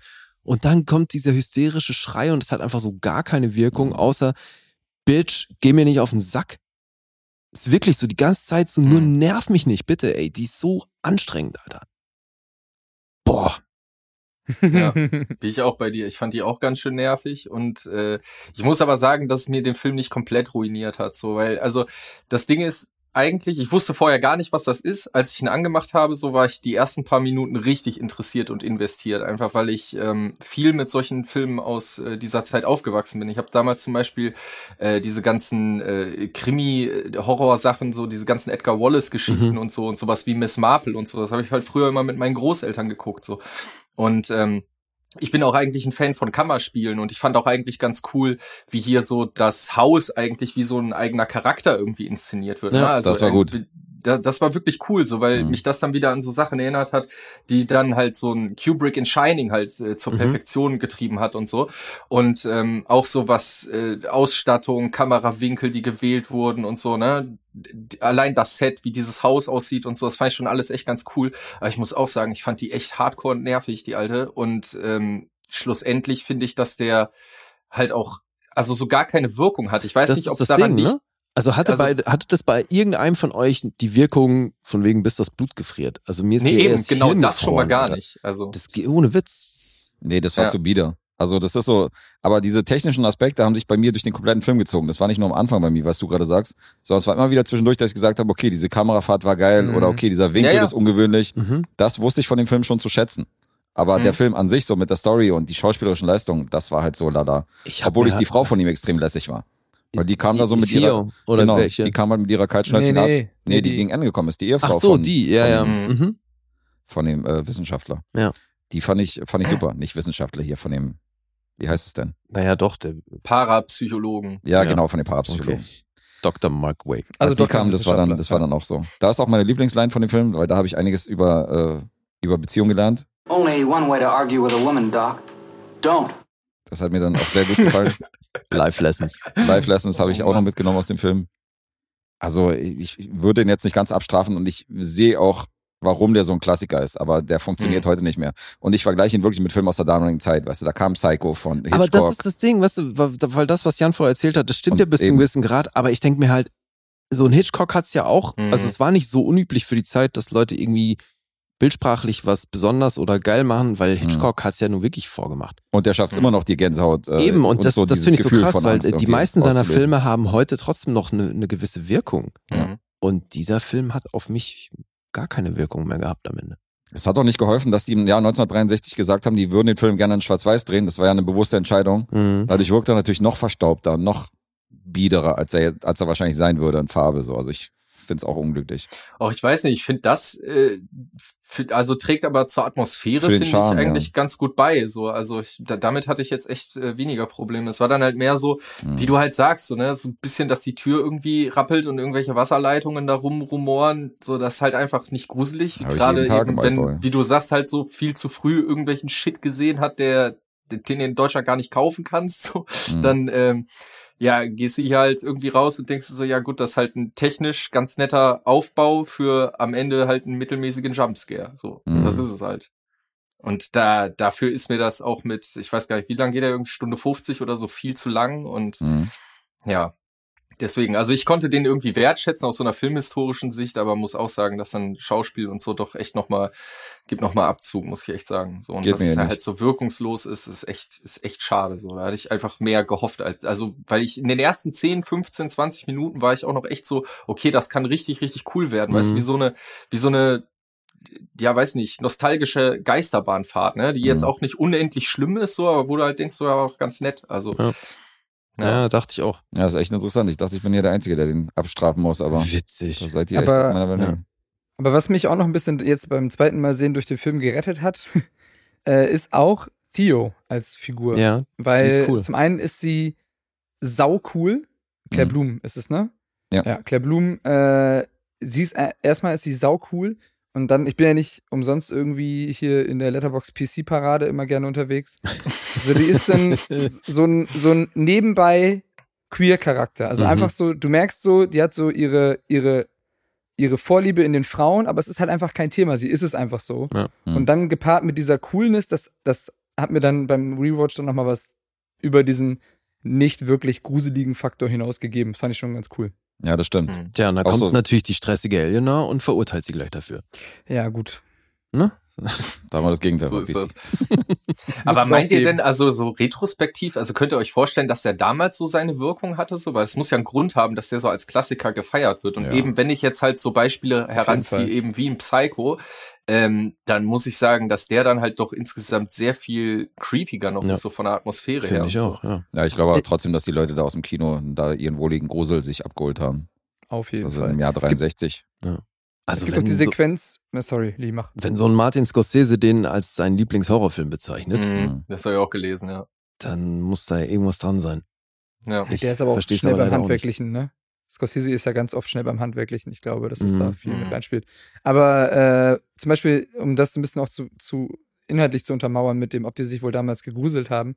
Also heute funktioniert es nicht mehr, ne? Aber es gibt diese Vorgeschichte mit der Mrs. Kane, die dann, also der, der Frau von dem Typen, der das Haus gebaut hat, die dann sozusagen, für die das Haus auch gebaut wurde und die dann auf dem Weg zum Haus schon gestorben ist, weil das Haus so unglaublich böse ist, dass sie es nicht mal geschafft hat, es zu sehen. Mhm. Und Ja. dadurch schafft der Film es dann irgendwie, in dem Moment, in dem Eleanor dann nämlich anreist, schon eine Spannung aufzubauen. Natürlich hast du den Konflikt mit diesem, mit diesem Pförtner und dann weißt du im Hinterkopf schon irgendwie, okay, die eine Frau ist sogar gestorben, bevor sie das Haus überhaupt gesehen hat. Also da wird schon im Vorfeld was aufgebaut. Und ich glaube, dass das im Jahr 63 dann äh, noch gewirkt hat. Wahrscheinlich muss bei Psycho müssen dann irgendwie Leute reinweise umgekippt sein, aber ich glaube schon, dass der seinen, seinen Effekt damals hatte. Mhm. Ja, gut. Könnte ich mir jetzt auch vorstellen, ne? Also ich meine, damals hat, war ja auch das Angebot gar nicht so krass, beziehungsweise halt so, du Eben. konntest ja auch nicht so viel sehen. So in in der Zeit, so, das war ja auch noch so eine Zeit, da werden die, die wenigsten Leute irgendwie Fernsehen gehabt haben, so. Dann gehst du halt Mhm. irgendwie einmal im Jahr ins Kino oder sonst was. Und dann hast du vielleicht auch einfach den Vergleich nicht so und alleine deswegen irgendwie eine krasse Wirkung, weil du es einfach gar nicht gewohnt bist, dich in so eine, in so eine Stresssituation äh, filmtechnisch zu begeben, so. Mhm. Und zu dem, was Lee noch meinte, zu Julie Harris, also zum, zu Eleanor, der Charakter von Julie Harris, ist ja auch bemerkenswert, das werdet ihr auch gelesen haben, dass sie halt ja irgendwie sämtliche SchauspielerInnen im Kreis dann gemieden hat die ganze Zeit, auch wenn die irgendwie irgendwelche Aktionen gestartet haben, hat sie immer gesagt, so, nee, will ich nicht, sodass halt irgendwie gar keine Chemie zwischen denen entstanden ist, weil das nämlich genau der, der Charakter-Trade war, den sie am meisten herausarbeiten wollte. Mhm. Und dann führt es natürlich dazu, dass dann auch irgendwie inter, in der Interaktion dann auch irgendwie nicht irgendwie was sprießt und dann bist du natürlich erst recht nicht abgeholt. Das führt dann jetzt logischerweise dazu, dass du dann genervt bist. Und nach Aber den Dreharbeiten stand cool. sie dann noch vor der Tür von ihrer, ja, von, genau. äh, von ihrer Co-Schauspielerin und hat dann irgendwie Blümchen mitgebracht und hat gesagt, so, war nur für den Film, sorry. Die Ach hat was, sich dann okay. gefreut, weil sie meinte, so, es liegt irgendwie an ihr, dass sie stinkt oder so. Gesagt, Okay. sie war beruhigt. Mhm. Ja, Mhm. The Haunting, bis das Blut gefriert. Ist nicht so richtig gefroren, Nee. wie Lee gesagt Eher so hat. Eher so, ja. eher so Brain Freeze. Tja, aber Tja. warum erfreut sich dieser Film dann so großer Beliebtheit? Ja, Weißt du, vielleicht, weil er so ein bisschen so das Genre begründet hat, dieses, dieses Haunting House, was ja Hm. tausendmal Ja. kopiert worden ist, weißt du, in irgendeiner Form. ja. Das war halt Das war so auch, das war auch, äh, habe ich der äh, auch eine Abhandlung gelesen, dass bis dahin war das Böse immer personifiziert oder halt in, in irgendwie einer Figur oder in einem Monster oder irgendwas Greifbarem. Und hier war eben das Innovative, dass das Haus eben, äh, dass das Böse nur dieses Haus war, also Mhm. nur so eine Entität und nichts Greifbares. Und ich glaube, dass das eben das Revolutionäre damals vor allem war. Ja, das hat er auch gut gemacht. Das ist das, was Hoffi gesagt hat, dass dieses Haus auch so Mhm. wirklich was Böses Genau. ausgestrahlt hat am Anfang durch die Kamerawinkel und so. Also, das wirkte schon wie ein eigener Charakter. Das hat der Film gut gemacht. Mhm. Ja. Aber es bringt einen nicht über zwei Stunden. Wobei die, also ohne jetzt groß was zu spoilern, die erzählen ja ansatzweise, dass es nicht wirklich das Haus ist, Mhm. sondern ne, Mhm. andere Dinge. Mhm. Aber trotzdem, klar, es ist nicht greifbar. So, das ist, Ja. glaube ich, das, worum es geht. Aber es ist für mich was interessant, weil ich die Serie halt vorher gesehen habe und sehr gefeiert habe, da so die Mhm. Parallelen zu ziehen. So zum Beispiel diese Wendeltreppe, Mhm. die taucht auch in der Serie auf und Ah, so ein okay. paar Momente. Und deswegen fand ich das auch großartig, da Mhm. zu sehen, Die okay, was haben die übernommen, Hand. was haben die nicht übernommen. Ach, ich fand's so schade. Das weil war eine spannende, spannende Szene übrigens mit der Treppe. Okay. Die Mhm, fand ich. fand ich auch ganz Ich, fand ich cool. gut. du, ich fand's hier insgesamt einfach so schade, weil ich die Eröffnung wirklich gut fand Mhm. Mhm. und total intrigued war und wissen wollte, was da geht und dann kam sie. Naja, ich bin da auch völlig äh, unvoreingenommen rangegangen, aber also sie hat mich, glaube ich, nicht so kra- krass hat genervt wie dich. Aber würdest du denn denn empfehlen? Also jetzt sagst du wahrscheinlich wieder für Leute, die filmhistorisch irgendwie Bock haben, aber jetzt Ja, ansonsten, ja jetzt in dieser Ferienkonstellation hätte ich sie anempfohlen. ja. Aber sonst nicht. Klingt doch immer noch so, als wäre Jan hier am besten von uns. Ich, ich würde mich wundern, wenn es andersrum wäre. Mhm. Wir sind alle bei Und ich habe 10. jetzt natürlich gelitten. Was hast Bei du? mir, an, mir könnte, an mir könnte keine Punkte jetzt verlieren. Doch, können wir, euch. weil ähm, ich will ja nicht zu viel verraten, aber wir geben ja halbe Punkte. Insofern, eine dreieinhalb kann ja auch durchaus eine 7,5 sein oder eine 6,5. Uh. Das kann ja auch sein, Mhm. oder? Ja, eine dreieinhalb wird dann eine 6,5. Könnte theoretisch, Es könnte sein. ja. Aufrunden, abrunden. Also mache ich es immer. Naja. Ja, wie, Übrigens, wie tippen ich wir denn gebe jetzt? halbe Punkte. Nicht, dass das wieder zum Thema Ja, wird ja. heute. Nee, nee, das wissen wir mittlerweile. Ja, wie tippen wir denn jetzt? Wir können ja ganz dreist den Gästen hier den Vortritt lassen. Hobby, fang an. Du kennst deinen Pappenheimer. Mhm. Ja, gut, Jan, äh, ich rate mal ins Blaue, ich würde sagen ungefähr bei sieben. Ähm, boah, Guess ist, glaube ich, bei hm, fünfeinhalb oder sechs. Ich glaube sechs. Und Lee. Mm, Ich oh, sag's nochmal, bevor jetzt, bevor hier die großen Proteste kommen. Ich kann wirklich, ich äh, fand, ich habe die ersten zehn Minuten genossen von dem Film. Mhm. Okay. Und Okay, wenn wir das dann, runterrechnen auf die Laufzeit. Ja, ja, nee, also wirklich, ne, so, weil, also ich fand den wirklich unterm Strich dann echt scheiße. Okay, gut, das ändert's nochmal. Dann gehe ich nochmal zwei Punkte nach unten und sage 2,5. Ist sehr fair, dass du das nochmal, weil ich, Ja, ne, ich wollte, also weil ich weiß, dass Ich das super schwer ist, jetzt so einzuordnen, aber deswegen, Mhm. ich konnte da eben unterm Strich dann, ich bin dabei Hoffi. Ich wäre da wahrscheinlich auch runtergegangen. Jetzt nach, nach deiner Aussage. Insofern ein fairer Move. ja, dachte ich, mache ich, bevor der erste getippt hat. Soll ich dann dafür vorlegen? Ähm, ach so, ja, jetzt, gut, dann bleibt, also wenn wir jetzt wieder die Reihenfolge machen, dann wärst du jetzt wieder, dann Jan und dann ich, ja. Okay, dann sage ich, Jan ist trotzdem bei einer glatten 7 Ohne Auf- und Abrunden. Ähm, Hoffi.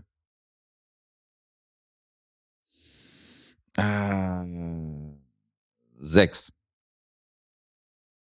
Und äh, Lee. ist echt witzig hier.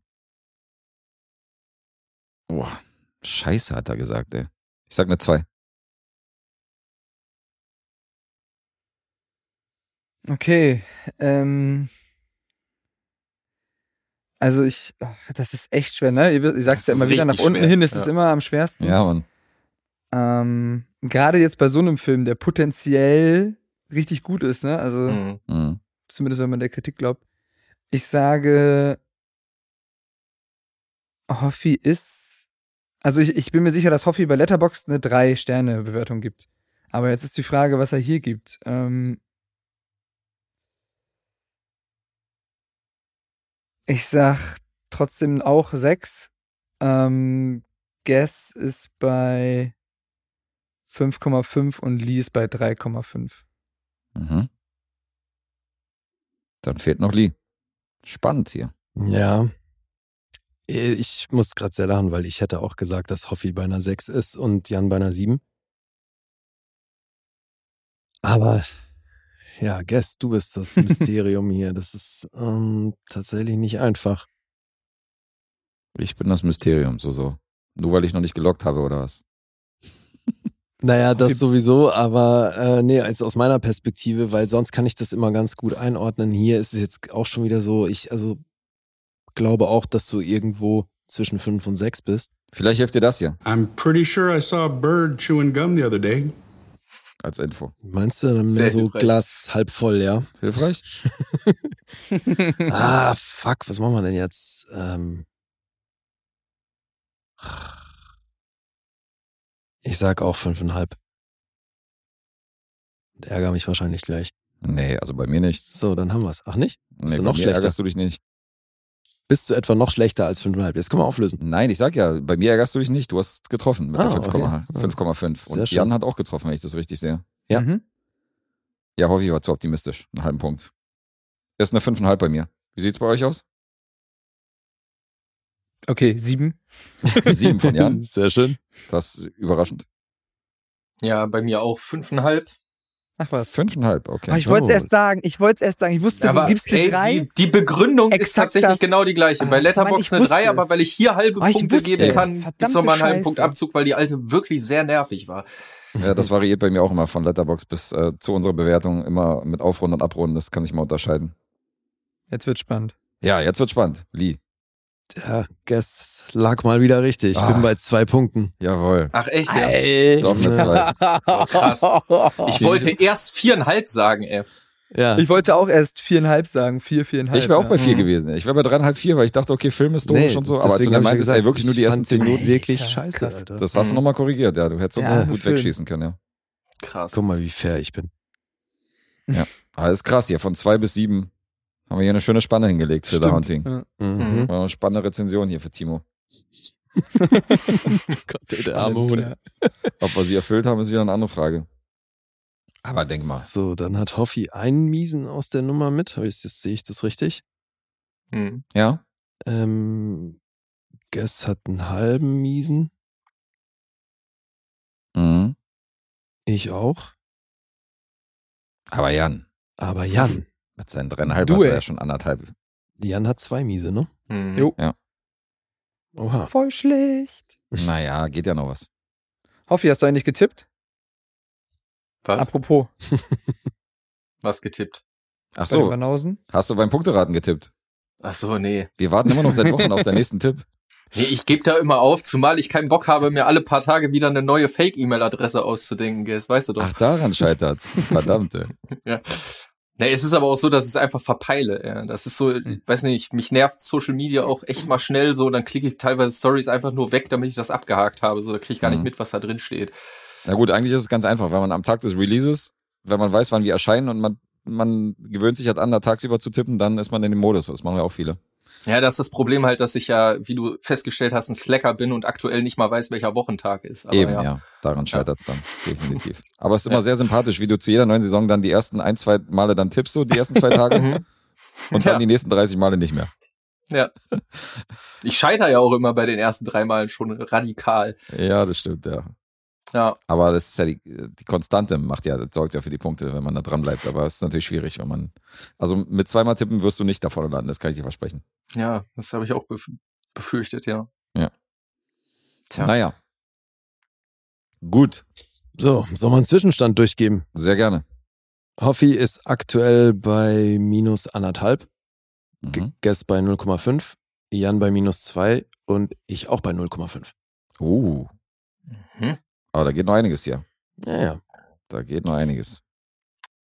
So, weiter geht's mit Jan. Mhm.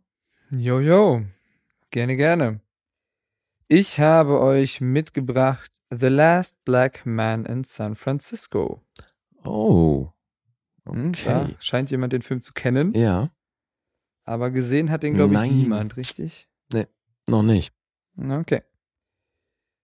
Ich bin ganz ehrlich, ich bin auf den Film aufmerksam geworden. Zum einen, weil er bei Letterboxd ziemlich schwer gefeiert wurde, zum anderen, weil ich das Coverart einfach cool fand. Mhm. Und dann habe ich mir das angeguckt und dann habe ich gedacht, oh krass, der ist ja, der geht richtig ab.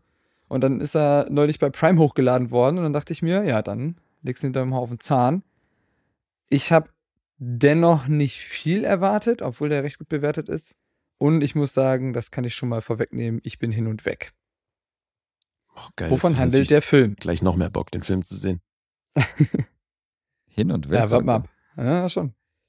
Wovon ge worum geht's? Also, äh, wir begleiten Jimmy und Montgomery. Das sind zwei Freunde in San Francisco.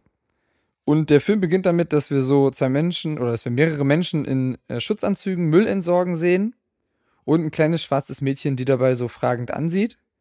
Währenddessen hören wir einen Straßenprediger, der hinter dem ganzen Szenario schreiend eine Verschwörung der weißen Bevölkerung vermutet. Und wir merken sofort, Rassismus ist Thema, der Titel verrät es ja auch schon. Und das ganze Schauspiel schauen sich Jimmy und Montgomery an, also Mont, und fragen sich, was es mit dem Typen, der da die Sachen so hinausschreit, auf sich hat. So, wieso sein Alltag aussieht und was er so macht. Und es wird direkt eine sehr mh, intime Szenerie aufgebaut. Also du bist direkt bei den beiden Figuren, so ein bisschen bei ihrem Innen Innenleben. Was direkt auffällt, ist, das Bild ist ganz fantastisch. Ich habe wirklich lange nicht mehr so einen schönen aktuellen Film gesehen. Der ist so schön fotografiert. Was Und heißt denn aktuell? Aus fahren- welchem Jahr ist denn der? Äh, 2019. 2019, okay. Mhm, genau. Ist voll an mir Und- vorbeigegangen. Und Dann wann spielt der? Ist das auch In heute? der Jetztzeit. Okay. Mhm. Mhm. Beziehungsweise kannst du sagen, vielleicht ein paar Jahre vorher. Also es ist, es ist, ist nicht so relevant, aber jetzt so in dieser Zeit. Ähm, und dann fahren die beiden halt auch noch gemeinsam auf den Skateboard in Slow-Mo bei klassischer Musik durch San Francisco. So, das kann schon nicht so scheiße sein. Der Film will halt extrem stylisch sein, aber fuck, der ist halt auch echt heftig stylisch. Der sieht einfach geil aus. Ähm, wo, worum geht's jetzt eigentlich? Also, Jimmy und Mon kommen halt immer wieder an, an einem alten viktorianischen Haus vorbei, fühlen sich irgendwie dafür verantwortlich. Du raffst erst gar nicht so richtig, wieso. Obwohl sie, wie du schnell merkst, eben gar nicht da wohnen, haben sie irgendwie ein gewisses Bedürfnis, dass das Haus in Schuss bleibt. Jimmy malt dann sogar zwischendurch die Fensterläden rot an, wird dann dabei von der Besitzerin und dem Besitzer erwischt. Und es kommt raus, dieses Haus wurde von Jimmys Großvater erbaut und diese, dieses weiße Pärchen wohnt jetzt eben in diesem Haus. Und die Gentrifizierung hat offensichtlich Jimmys Familie zum Auszug gezwungen. Denn Jimmy ist jetzt auch wohnungslos und lebt bei Mount ähm, im Haus im Randgebiet von San Francisco, nehmen täglich den Bus, deswegen saßen sie auch am Anfang da und haben gewartet. Jimmy ist Pfleger, Montgomery ist Tagelöhner und schreibt währenddessen auch an einem Buch Hm. äh, für ein Theaterstück. Und das Haus, das die beiden immer wieder besuchen, verschönern, um das sie sich das kümmern, um das, das sie hegen und pflegen, das steht plötzlich leer, weil es einen Erbstreit gibt zwischen der Frau, die da wohnt, und ihrer Schwester, wer das Haus denn jetzt wirklich erben soll. Und das ist für die beiden die Chance, das Haus für sich zu beanspruchen, aber die moderne Gesellschaft hat natürlich etwas dagegen. Das ist natürlich ein Film von Gentrifizierung, institutionellem und individuellem Rassismus, aber auch von Familie, Freundschaft und so einem generellen Zusammenhalt. Es ist aber jetzt nicht, also ein, ein Thema, das vielleicht auch ein Spike Lee verfilmen würde, aber ist wirklich komplett konträr zu einem Spike Lee-Film. Der ist sehr intim, mit sehr leisen Tönen, sehr persönlich. Ähm, dann habe ich gesehen, Joe Talbot, der Regisseur, ist weiß. Und ich dachte erstmal, hä? Also, es ist ja legitim, dass ein weißer Mann so eine Geschichte verfilmt, aber 2019 ist es schon sehr ungewöhnlich und auch vielleicht gewissermaßen unangemessen. Stellt sich aber heraus, es ist seine eigene Geschichte, beziehungsweise die Geschichte von seinem Freund Jimmy. Nämlich Jimmy Fails wird von sich selbst gespielt. er spielt sich sozusagen selbst und spielt so ähnlich, so ziemlich genau seine eigene Lebensgeschichte Ah, oder ja. seinen eigenen Werdegang und seine, auch seinen damaligen Status. Und das ist super krass, wie der schauspielt, obwohl er vermeintlich nicht aus dem, aus dem Metier kommt und ist Zahnrad in diesem wunderbaren Film. Es ist logischerweise dann Langfilm, Regie und Drehbuchdebüt. Also es ist ein, ein Debütfilm für ihn, für, ähm, für Joe Turbo. Und Jimmy Fails, der Hauptdarsteller, der hat so eine, so eine krasse Melancholie in sich. Und das wirkt auch total authentisch. Also du merkst, wenn der da durchfährt und auch wenn du, wenn du, wenn du dem ins Auge guckst, der ist einfach traurig. so, du merkst, dem, den nimmt das mit und der ist gefangen in dieser Welt, die ihn irgendwie abgehängt hat. Der Film nimmt auch viele Extras, die in der Gegend wohnen, in den Film mit auf, sodass es ein bisschen authentischer wird. Die Kamera ist der Wahnsinn. Adam Newport Barra hat bisher quasi gar nichts gemacht. Also es ist einfach irre, wie so, wie so ein Film von so vielen Leuten ein Debüt sein kann. Es ist te teilweise eine große Verbeugung vor asiatischem Kino. Du merkst, dass er da in den ganz großen Regie-Legenden so ein bisschen Vorbild gesehen hat. So, wir haben frontale Aufnahmen, wie wir es bei Usu haben, also frontale Dialogaufnahmen, dass du quasi diesen 180-Grad-Schnitt hast, was ja sehr ungewöhnlich ist. Eigentlich hast du eher, eher so einen ähm, angewinkelten Over-the-Shoulder. Du hast hier eben diesen Osu-typischen Stil. Du hast eine direkte Brighter Summer Day-Referenz. Und das hat auch großen Anteil an der Magie, Magie aber vor allem ist die Musik der Oberknaller. Ähm, ich mag Musik im Film. Ich höre mir auch gerne mal Soundtracks an. Natürlich, Tarantino-Soundtracks haben wir rauf und runter gehört. Aber der Score hier, ähm, der ist anders. Also normalerweise fühle ich mich, wenn ich Scores höre, also ich würde mir das niemals anmachen, weil ich gar nicht das Gefühl habe, ich bin bildet, gebildet genug dafür, klassische Musik zu hören und kann das Stimmt gar auch. nicht wertschätzen. Genau. Nein, es ist nicht nur so, es ist de facto so. Ich bin nicht gebildet genug für klassische Musik im Gegensatz zu Hoffi, der den Scheiß studiert hat. Tja. Natürlich. Ich wusste nicht, dass man Ähm, gebildet sein muss, um klassische Musik zu hören, weil dann, höre ich jetzt auch ich habe das, ich habe das Gefühl immer, also ich habe immer das Gefühl, wenn ich Klassik höre, ich raff das nicht. Aber hier Mhm. Score von Emil Mosseri, wieder ein Langfilmdebüt. Der hat es mir richtig angetan, sodass er sogar hier bei mir im Zimmer ständig läuft. Also es ist wirklich, wirklich, wirklich, wirklich schön. Krass. An dem Film stimmt so viel, ähm, weil hier gesellschaftliche Themen mit Menschen gefüllt werden. Wir haben jetzt zum Beispiel einen Immobilienmakler. So, und das ist der Archetyp des Immobilienheiß. Aber jetzt nicht so 80er Jahre, so wie wir es kennen, ne? Irgendwie ist fett, sitzt da qualmend hinterm Schreibtisch und legt die Füße hoch. Sondern es ist so ein junger, dynamischer, gut aussehender Typ, arbeitet an so einem höhenverstellbaren Schreibtisch. Äh, so ist ein widerlicher Typ, wirklich so den, der Neubegriff von widerlich, so wie wir uns das jetzt gerade vorstellen, sagt aber auch gleichzeitig, ähm, naja, gut, also wenn ich das nicht hier, wenn ich hier jetzt gerade nicht der Bösewicht bin, dann ist es irgendwie anders aus meiner, aus meiner Fraktion hier, aus, von meinem Flur, sagt er, glaube ich, von meiner Etage. Mhm. Also er steht natürlich nur repräsentativ, aber er wird dadurch irgendwie auch ein bisschen menschlicher, weil er selbst reflektiert ist und auch ein bisschen sich selbst nur als Spielball in diesem ganzen System sieht. Ähm, und ich kann gerne noch ein paar Sachen sagen, aber jetzt vielleicht erstmal, habt ihr Interesse? die, die obligatorische Ja-für-Filme-Frage. Ja, das klingt super fett. Das hättest du mir mal vorher sagen müssen. Dann hätte ich den bis zu der Aufnahme noch geguckt. Also ich wusste ja, dass du den mitbringst, aber mich hat das ehrlich gesagt nicht so interessiert. So, sonst hätte ich den sogar noch geguckt. Ja, aber So, aber also, dass wenn du, wenn du sagst, dass äh, also Soundtrack beziehungsweise Score bei dir rauf und runter läuft, das ist ja ein Ritterschlag. Das kommen wir sonst Ja. nicht vor. Wir haben schon über Morricone gesprochen, über John Williams, über was weiß ich nicht. Das, geht- das kriegst du ja nicht mal mit, dass da Musik läuft. Ja, das war mir nicht hipsterig genug, das musst du wissen. okay. ja, Aber jetzt gut. kam The Last Black Man in San Francisco. Und schlägt John Williams und alle, alle anderen Scores in den Schatten. Ja, scheinbar. Also ist es denn aber auch wirklich äh, äh, orchestrale Musik? Also reden wir wirklich von einem Score oder sind das äh, Songs, die dafür komponiert worden sind? Äh, Also ist das poppig so oder ist das wirklich klassisch, wie du vorhin gesagt gemischt? hast? Du hast Hm. klassische Musik, du hast aber auch so ein bisschen, natürlich gibt's ja auch hier äh, If You're Going to San Francisco, ist dann in einer A Cappella-Version ja, dabei, weil es im Film halt vorkommt. So. Also das ist gemischt, aber schon in erster Linie klassisch. Aber jetzt hast du hier so eine POC-Riege und, äh, und ein bisschen hier ist, ist Skater und so im Bild und äh, so Hip-Hop und so. Die Richtung läuft gar nicht? Also irgendwie so Soul? Ist ja krass, okay. Also soulig wird's ein bisschen, ne, im Score, keine Frage, Mhm. aber jetzt Hip-Hop so, ne. Mhm. okay, also ist nicht der viel von ähm, mit 90s und so. Von der Mucke jetzt. Nee, und, gar nicht, gar nicht, Okay. gar nicht. Viel, viel verträumter, viel kopflastiger. mhm. Mhm. Das klingt auf jeden Fall sehr interessant. Also, Hast du gedacht, wenn ich da Bock drauf hab, dann muss es was mit Hip-Hop zu tun haben, oder was? du hast noch gar nicht gesagt, dass du Bock drauf hast. Was? Doch, Das- ganz am- Ganz am Anfang meinst du? damit sind wir noch eingestiegen. Ja, gut. Ja, du bist auf jeden Fall ein bisschen unter Druck, weil äh, ich habe jetzt den zweiten Film, den ich jetzt auf die Wunschliste bei Letterbox geschoben habe, nach, nach hier The Trial. Insofern musst du jetzt, musst du jetzt nochmal nachlenken, musst, den, musst, das, äh, musst das Trio voll machen. Kann ich dir versprechen, der wird nicht da landen. Schade. Es hätte so schön sein können. Oh Mann, ey. That's what she said.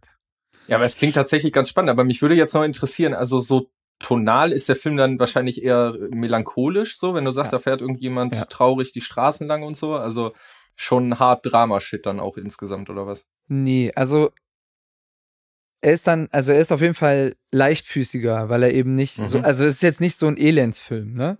Es ist ein Film, Okay. der einfach nur zeigt, da sind irgendwie diese jungen Männer und die sind halt irgendwie von der Gesellschaft, werden die halt gefickt, aber irgendwie finden sie doch einen Weg, um sich ein cooles Leben zu machen und eben, wie ich es am Anfang meinte, so durch ihre Freundschaft, durch einen gewissen Zusammenhalt in der Community ist es dann ein lebenswertes Leben, aber es wird uns halt trotzdem, trotzdem gezeigt, was das Problem ist. Also es gibt ein wunderschönes Beispiel, ich kriege auch immer einen Schauer, wenn ich daran denke, es gibt eine Szene zwischen den beiden Freunden und die sitzen zusammen und Jimmy sagt dann, ich möchte einfach nur einen Kaffee trinken und mich am Arsch kratzen, während ich die Zeitung lese. Und dann sagt Mon halt, du liest keine Zeitung. Und dann sagt Jimmy, ja, weil ich nie ein Haus hatte, hatte, in dem ich sie lesen konnte. Mhm. Was so eine ganz kleine Szene ist, die aber so eine unendliche Wahrheit für mich beinhaltet und auch so, so viel mehr sagt über dieses Thema, so was du, also, da- dass du halt, klar kannst du dich nur schwer bilden, wenn du den ganzen Tag damit beschäftigt bist, dir dein Brot zu verdienen, so, das, das, das ist dann, so, und davon ist der Film gespickt, so, von so, von so kleinen zwischenmenschlichen Anekdoten, die dann aber ein größeres Bild erzeugen. Also, für die Fairness noch, es gibt ähm, im letzten Drittel eine Passage, die sich ziemlich zieht, bei der ich auch nicht ganz sicher bin oder in der du dir auch nicht ganz sicher bist, in welche Richtung es gerade gehen soll. Und das wirkt ein bisschen, ähm, ja, also weil der Film da vorher in einem extremen Flow ist, wirkt es ein bisschen fehl am Platze und ein bisschen äh, wie ein kleiner Fremdkörper. Es ergibt schon Sinn im, im, im Laufe der Handlung, aber es, also der Flow wird ein bisschen gebrochen, so nach zwei Drittel des Films. Mhm. Ähm, das müsst ihr schon wissen, wenn es gleich an meine Wertung geht, aber unabhängig davon ist es ein wundervoller, intimer und auch wirklich sehr wichtiger Film. Äh, Jonathan Majors, äh, den kenne ich ja aus äh, Lovecraft Town- Country. Mhm. Der ist ja auch gerade gut geheilt, weil der spielt im neuen Creed mit jetzt im dritten Teil. Mhm. Bei Ant-Man ist er dabei, Mhm. jetzt im MCU beim nächsten.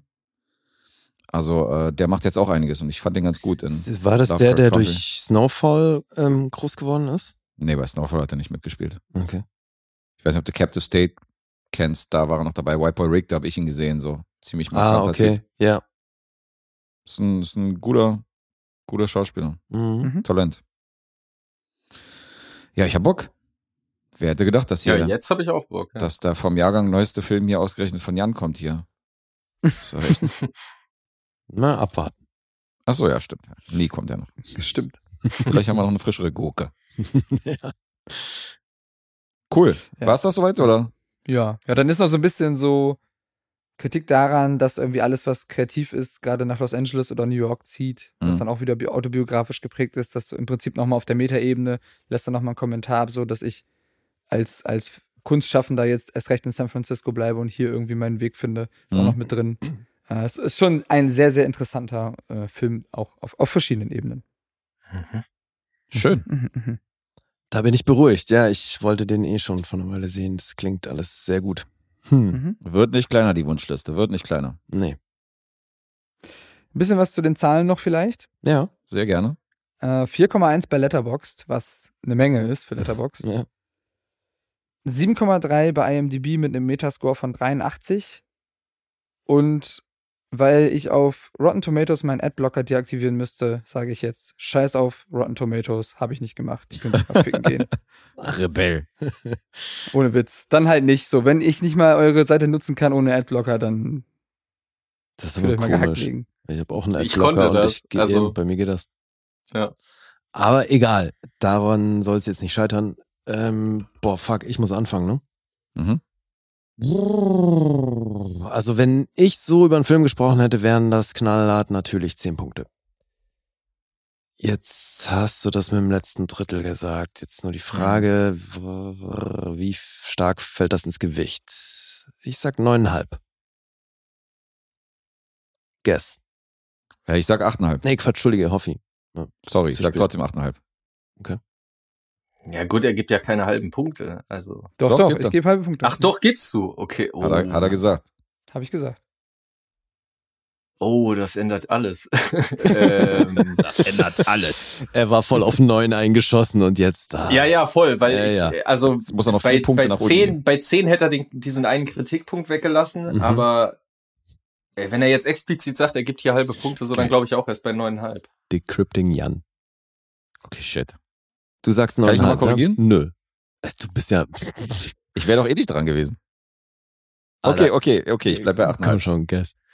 Aber ist dir mal aufgefallen, Was bist du für ein Nazi? kann ich noch mal korrigieren, sagt er, nachdem alle anderen Er hat doch noch nicht Tipps aufgelöst. abgegeben. Nein, Ja, aber gut, alle okay. anderen haben ja ihre Tipps abgegeben. Äh, ist dir mal aufgefallen, dass ausgerechnet Jan am Anfang einen kleinen Second Jan gemacht hat? Hat er? Worum Ja, geht's? Ach so, ja, ja, habe ich gesehen. Der, der angedeutete Second, ja. Ja, eben. ja, ja. Aber nicht so richtig, sondern das war so, Ja, fand ich nur sehr passend. ja, stimmt. Ist mir aufgefallen. Ja, ein, ein kleines Easter Egg. Lee, Lee hat's erkannt. Nee, Mhm. war nicht. War keine Absicht. Natürlich war es keine Absicht. es ist eine neuneinhalb. Ach, verdammt. Geil. Nice. Es wird bei Letterboxd eine, viereinhalb sein und ein Mhm. Herz, ähm, weil es eben dann für die, für den, Geil, für die fünf, ankündigen muss. für die fünf Sterne dann eben doch noch nicht reicht, weil da eben dieser eine Part drin ist, der Mhm. ein wenig merkwürdig ist. Also nicht merkwürdig, aber eben da den Drive rausnimmt. Ja, doch so euphorisch, ja. Krass. Angucken, angucken, angucken. Mhm, mhm. Geil. Ja, ich habe nach wie vor großen Bock. Ja, geil, Mhm. dann habe ich jetzt Oh schon je. gewonnen. Jo. Ja. Aber Hoffi ist mit Guest gleich gezogen. Äh, nicht, dass das irgendwas bringen würde, oder? Ich wollte gerade ich ja. wollte gerade wissen, worauf du hinaus willst. Doch, doch, aber für mein Ego. Auf jeden Fall für mein Ego, das reicht. wenigstens nicht letzter, Hoffi, sagst du. Ja, gut. Eben. Ja, Guest zu schlagen, warum nicht? Also ihr seid jetzt beide bei minus 1,5 und Jan ist nach wie vor bei minus 2. Da geht noch was. Mhm. Und du bleibst bei minus 0,5. Ja. Insofern, ja, okay, ist die Sache durch. Ja, und jetzt habe ich tatsächlich einen Film aus dem Jahr 2020. Mhm. Und Alter, das ist ein abgefahrenes Ding und ich versuche euch da auch irgendwie zu helfen, was die Punkte angeht, weil ähm, Nicht, dass es was ändern würde. ähm, nö, aber wäre trotzdem schön, wenn ihr da irgendwo in der Nähe landet. Okay. Ich will das ja möglichst genau erklären, aber es ist echt tricky, Alter, weil das ist ein abgefahrener Film. Es- Worum geht's? Wenn du das fragst, ist es vollkommen legitim du sollst es natürlich. so einleiten, Ach natürlich. so. Mach mal. Nee, Mach ich, doch mal. Einmal, komm. ich weiß doch noch, ich habe doch noch nicht mal erzählt, wie der Film heißt. Okay. Deswegen wollte ich da erstmal Aber wenn Aber pass auf, ja, ich, wenn Okay, ich zur okay, Handlung komme, okay, dann Deal, äh, machen wir das so. Perfekt. Es gab, das muss irgendwann vor 2010 gewesen sein, gab es äh, Pläne und auch schon Vorbereitungen für eine Produktion namens Kenkichi. Mhm. Die wurde gecancelt. Jetzt wurde aber für diesen Film lange eine sehr große Actionsequenz, eine Martial Arts Sequenz geprobt. Die haben da monatelang rumgeprobt und dann wurde das Ding in die Tonne gekloppt. Mhm. Hoffi nickt schon. Ja. Und dann hat sich der Hauptdarsteller gedacht, äh, jetzt haben wir hier quasi umsonst trainiert. Was machen wir damit? Wir dehnen die Nummer aus auf Featurefilmlänge. Und deswegen kommt jetzt der angeblich erste Film der Welt, der hier ein 77 Minuten One-Shot hat. Und das ist ein Samurai-Actionfilm. Mhm. Hier wird Schwertkampf betrieben. Und das in einem One-Shot. Alter, wie krass ist das denn? Also so vom, von der Herangehensweise ist Ja, das ja, eben. Fall sehr, also sehr de- und verrückt. deswegen wollte ich das sehen, weil ich dachte, Alter, was ist denn das für ein ambitioniertes Unterfangen? Wer Mhm. lädt sich denn so einen Scheiß auf? Warum? So, ja, also, Mann. aber warum ist klar? Es ist halt einfach die Ambition, die dahinter steckt, das machen zu können. Die hatten eben schon intensiv geprobt. Mhm. Und deswegen haben die dann 2011 diese, äh, ne, 2011 schon, der Film ist wohlgemerkt erst von letztem Jahr, haben die schon diese Sequenz gedreht, die eben in ein Shot, 77 Minuten lang. Und rausgekommen ist dann nach ein bisschen äh, Förderung noch, es gab dann nochmal irgendwie um die 60.000 Euro drauf, 2018 über eine Crowdfunding-Kampagne, dann konnten die noch so einen Anfang und eine Endsequenz drehen, um da so ein bisschen Rahmenhandlung drum zu basteln. Und dann kam der letztes Jahr endlich raus und er heißt international Crazy Samurai Musashi. Mhm. Mhm.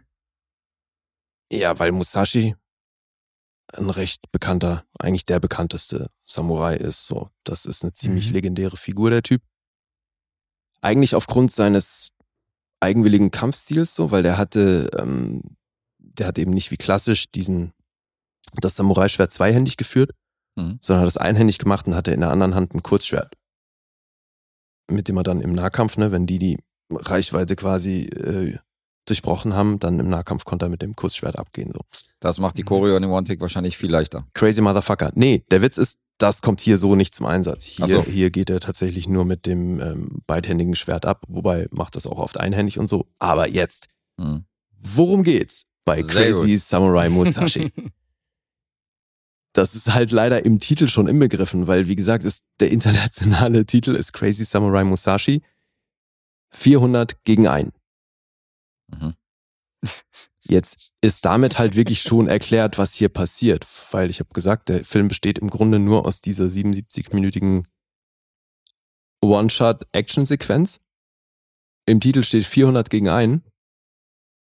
Ist relativ klar, was passiert. Wobei ich habe mir dann während dem Gucken auch irgendwann gedacht, so, ich habe mir den mit Mattes reingezogen und das war ziemlich cool, weil wir uns dann zwischendurch überlegt haben, ey, wie geil wäre das, wenn du einen Film so anpreist, 400 gegen 1.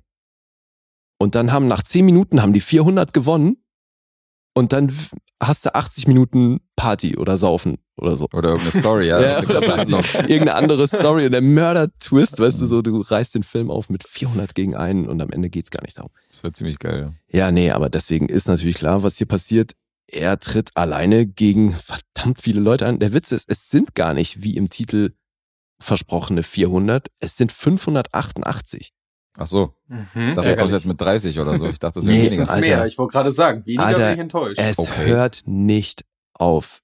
Es ist unglaublich. Blutbad, ja. Naja, also Blut ist natürlich bedingt durch die Herangehensweise hier, ist natürlich CGI, Mhm. äh, primär. Der schafft es dann auch immer wieder, und das ist echt ganz geil gemacht, weil du hast hier wirklich einen langen Take, ne? Das musst du dir schon auch immer vor Augen führen. Du Mhm. hast hier eine Kampfchoreo Choreo mit 589 Leuten, wovon natürlich einer ganz klar im Zentrum steht und dann ist es schon auch so ein bisschen videospielmäßig aufgezogen, dass du sowieso Blöcke hast, weißt du, dann geht ein Schritt weiter und dann kommt quasi so die nächste große Sequenz Mhm. dass uns auch klar war, wie die das ansatzweise, wie die da rangegangen sein müssen, um das zu choreografieren. Aber Alter, was denn? Also alleine, was hier der Hauptdarsteller, Tak Sakaguchi, was der physisch leistet, Hm. Dieses Ding in einem Take, Alter, der kloppt hier über eine Stunde, geht der mit dem Schwert ab, als gäbe es keinen Morgen. Da war Mathis dann bestimmt auch beeindruckt, oder? Ja, ja, eben. Also, Mhm. weil der fand das natürlich aus vielerlei Hinsicht interessant. Und wir haben schon auch immer geguckt, so wie, äh, wo könnten irgendwelche Ansagen gewesen sein oder so, weil wir uns halt auch überlegt haben, Alter, du musst das Ding, natürlich haben die es Monate, die haben acht Monate geprobt. Mhm. Aber, und dann, selbst wenn du es in so Blöcke unterteilst, musst du trotzdem so viel auf dem Zettel haben. Und du siehst halt auch im Verlauf des Films, wie der wirklich platt ist irgendwann. der ist halt irgendwann einfach auch körperlich echt am Ende so. Der ist echt gut außer Puste und hält sich kaum noch auf den Beinen und so. Das geht natürlich auch echt hart an die Physis. Und das Schöne ist aber, es ist nicht so, als würden denn die Gegner mit der Zeit auch irgendwie schwächer oder so, sondern die geben halt immer noch Vollgas. Abgefahren. Und jetzt ist es aber natürlich trotzdem so zwangsläufig, das ist redundant, ne? weil Mhm. du hast halt ihn, ne, die Kamera, die immer auch mal so um ihn rumgeht, aber das lösen sie auch echt ganz geil. Du hast wenig Pausen dazwischen und dann kommen halt unentwegt Leute und es ist hier es ist hier einigermaßen realistisch aufgezogen, wenn man von so einem Szenario von Realismus sprechen kann, weil er packt hier nicht irgendwelche Special Moves aus und Mhm. macht hier einen auf Superheld, sondern er macht einen sehr klassischen Schwertkampf und das ist halt schon auch geil. Also ich meine, ich habe lange gefochten, so ich habe halt auch sofort gesehen, wie fit der mit den Füßen ist. So, der macht es mit dem Stand total geil, weil er hat schon auch so eine Handvoll an Moves, die er verschieden kombiniert immer wieder abspielt.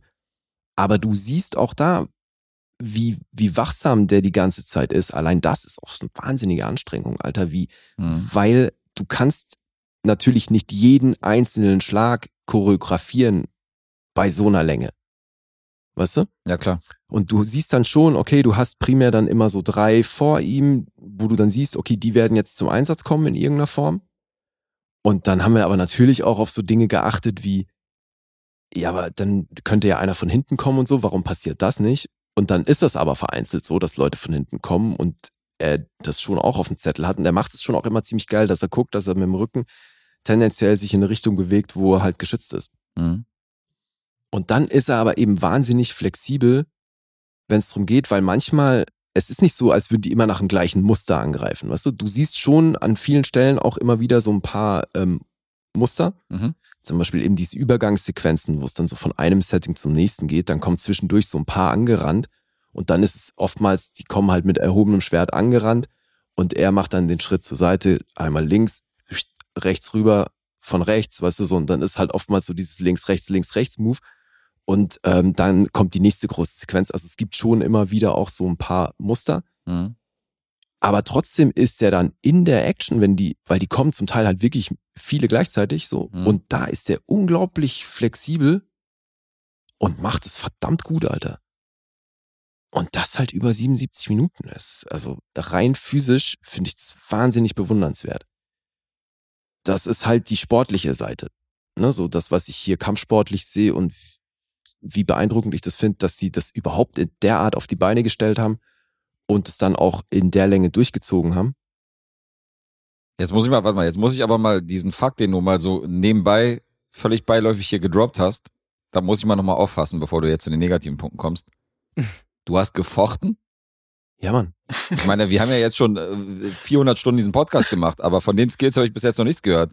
Was? Wie, so richtig professionell hier für die Schweizer Nationalmannschaft? Oder ja, was hast du genau. Ich war als Teenager in der Schweizer Nationalmannschaft. Nee, aber ich habe, ähm, wie gesagt, als Teenager habe ich äh, jahrelang gefochten, ja. Jahrelang, so Ja, Mann. richtig im Verein und so. Mhm. In der Verbindungszeit war das wahrscheinlich. Das genau, ja. genau. Das, davon hast du aber noch nie was nee, erzählt. das war lange davor. Wirklich? ja. Okay. Und dann bist du auch privat so mit dem Degen draußen rumgerannt, oder? Ich habe nicht Degen gefochten, ich habe Florett gefochten. Ach, Florett war das. Ja. Und wenn ich dann so drei finstere Gestalten in so einer Gasse angreifen, dann Mhm, Genau, habe ich gesagt. En garde. dachte ich Genau. auch. Schön die Zorro-Maske auf. genau. Ja, ist ja spektakulär. Finde ich, finde ich, finde ich cool. Mhm. Wusste ja gar nichts von. Ja, mir beim Bühnenfechten natürlich enorm geholfen. Während ich beim Vorlesewettbewerb gewonnen habe, hast du irgendwelche Gegner zerstochen. Ja, das ist auch das Ding. Also das Schöne ist, ich hatte einigermaßen gute Voraussetzungen, weil zum einen Linkshänder Mhm. ist für die meisten halt gleich super unangenehm, Mhm. ne, weil du, Mhm. weil plötzlich kommt das alles von der anderen Seite. Ja, ist wie beim Boxen. Und dann habe ich eine echt große Reichweite, weil lange Arme. Mhm. So, das erschwert die Nummer halt auch nochmal. Und deswegen, ich war auch echt ganz gut. Ähm, und dann habe ich aber ein paar Mal verloren und äh, das endete dann nicht so gut, weil da bin ich noch nicht so wirklich gut drauf klargekommen. Mhm. Mhm. Und es eskalierte. Hat die ein echtes Schwert von der Wand genommen. Ja, so den Zweihänder in der so, Gasse. So, ein- genau, so ein Excalibur-Schwert. Der so Genau. den Gegner zer zerlegt. Ja. Okay, ist ja sehr interessant hier. Was hier ans Tageslicht kommt. Wusstest du nicht? Nee, das habe ich ja, nicht doch, gewusst. Hab das ich war echt komplett neue Skills hier. ein paar. Jahre gemacht, ja. Krass. Ist ja auch ein geiler Sport. Mhm. Also ist schon, ist halt, muss halt wirklich sehr reaktionsschnell sein. So, das ist schon ein krasses Ding. Mhm. Ich habe da keine Ahnung. Das ist so mit diesen Sensoren, oder? Dass, dass sie dann anschlagen irgendwie, wenn du den Genau. triffst? Ja, du hast vorne im Florett hast du so, ähm, so einen Sensor Mhm. und dann hast du ähm, eine Weste an, die Mhm. halt über den ganzen Rumpf geht, weil das ist beim Florett eben die Trefferfläche. Und ähm, beim Degen hast du zum Beispiel den ganzen Körper als Trefferfläche. Mhm. Mhm. Jetzt habe ich ja gar keinen Schuss mehr, wenn wir alleine ins Kino gehen nachts.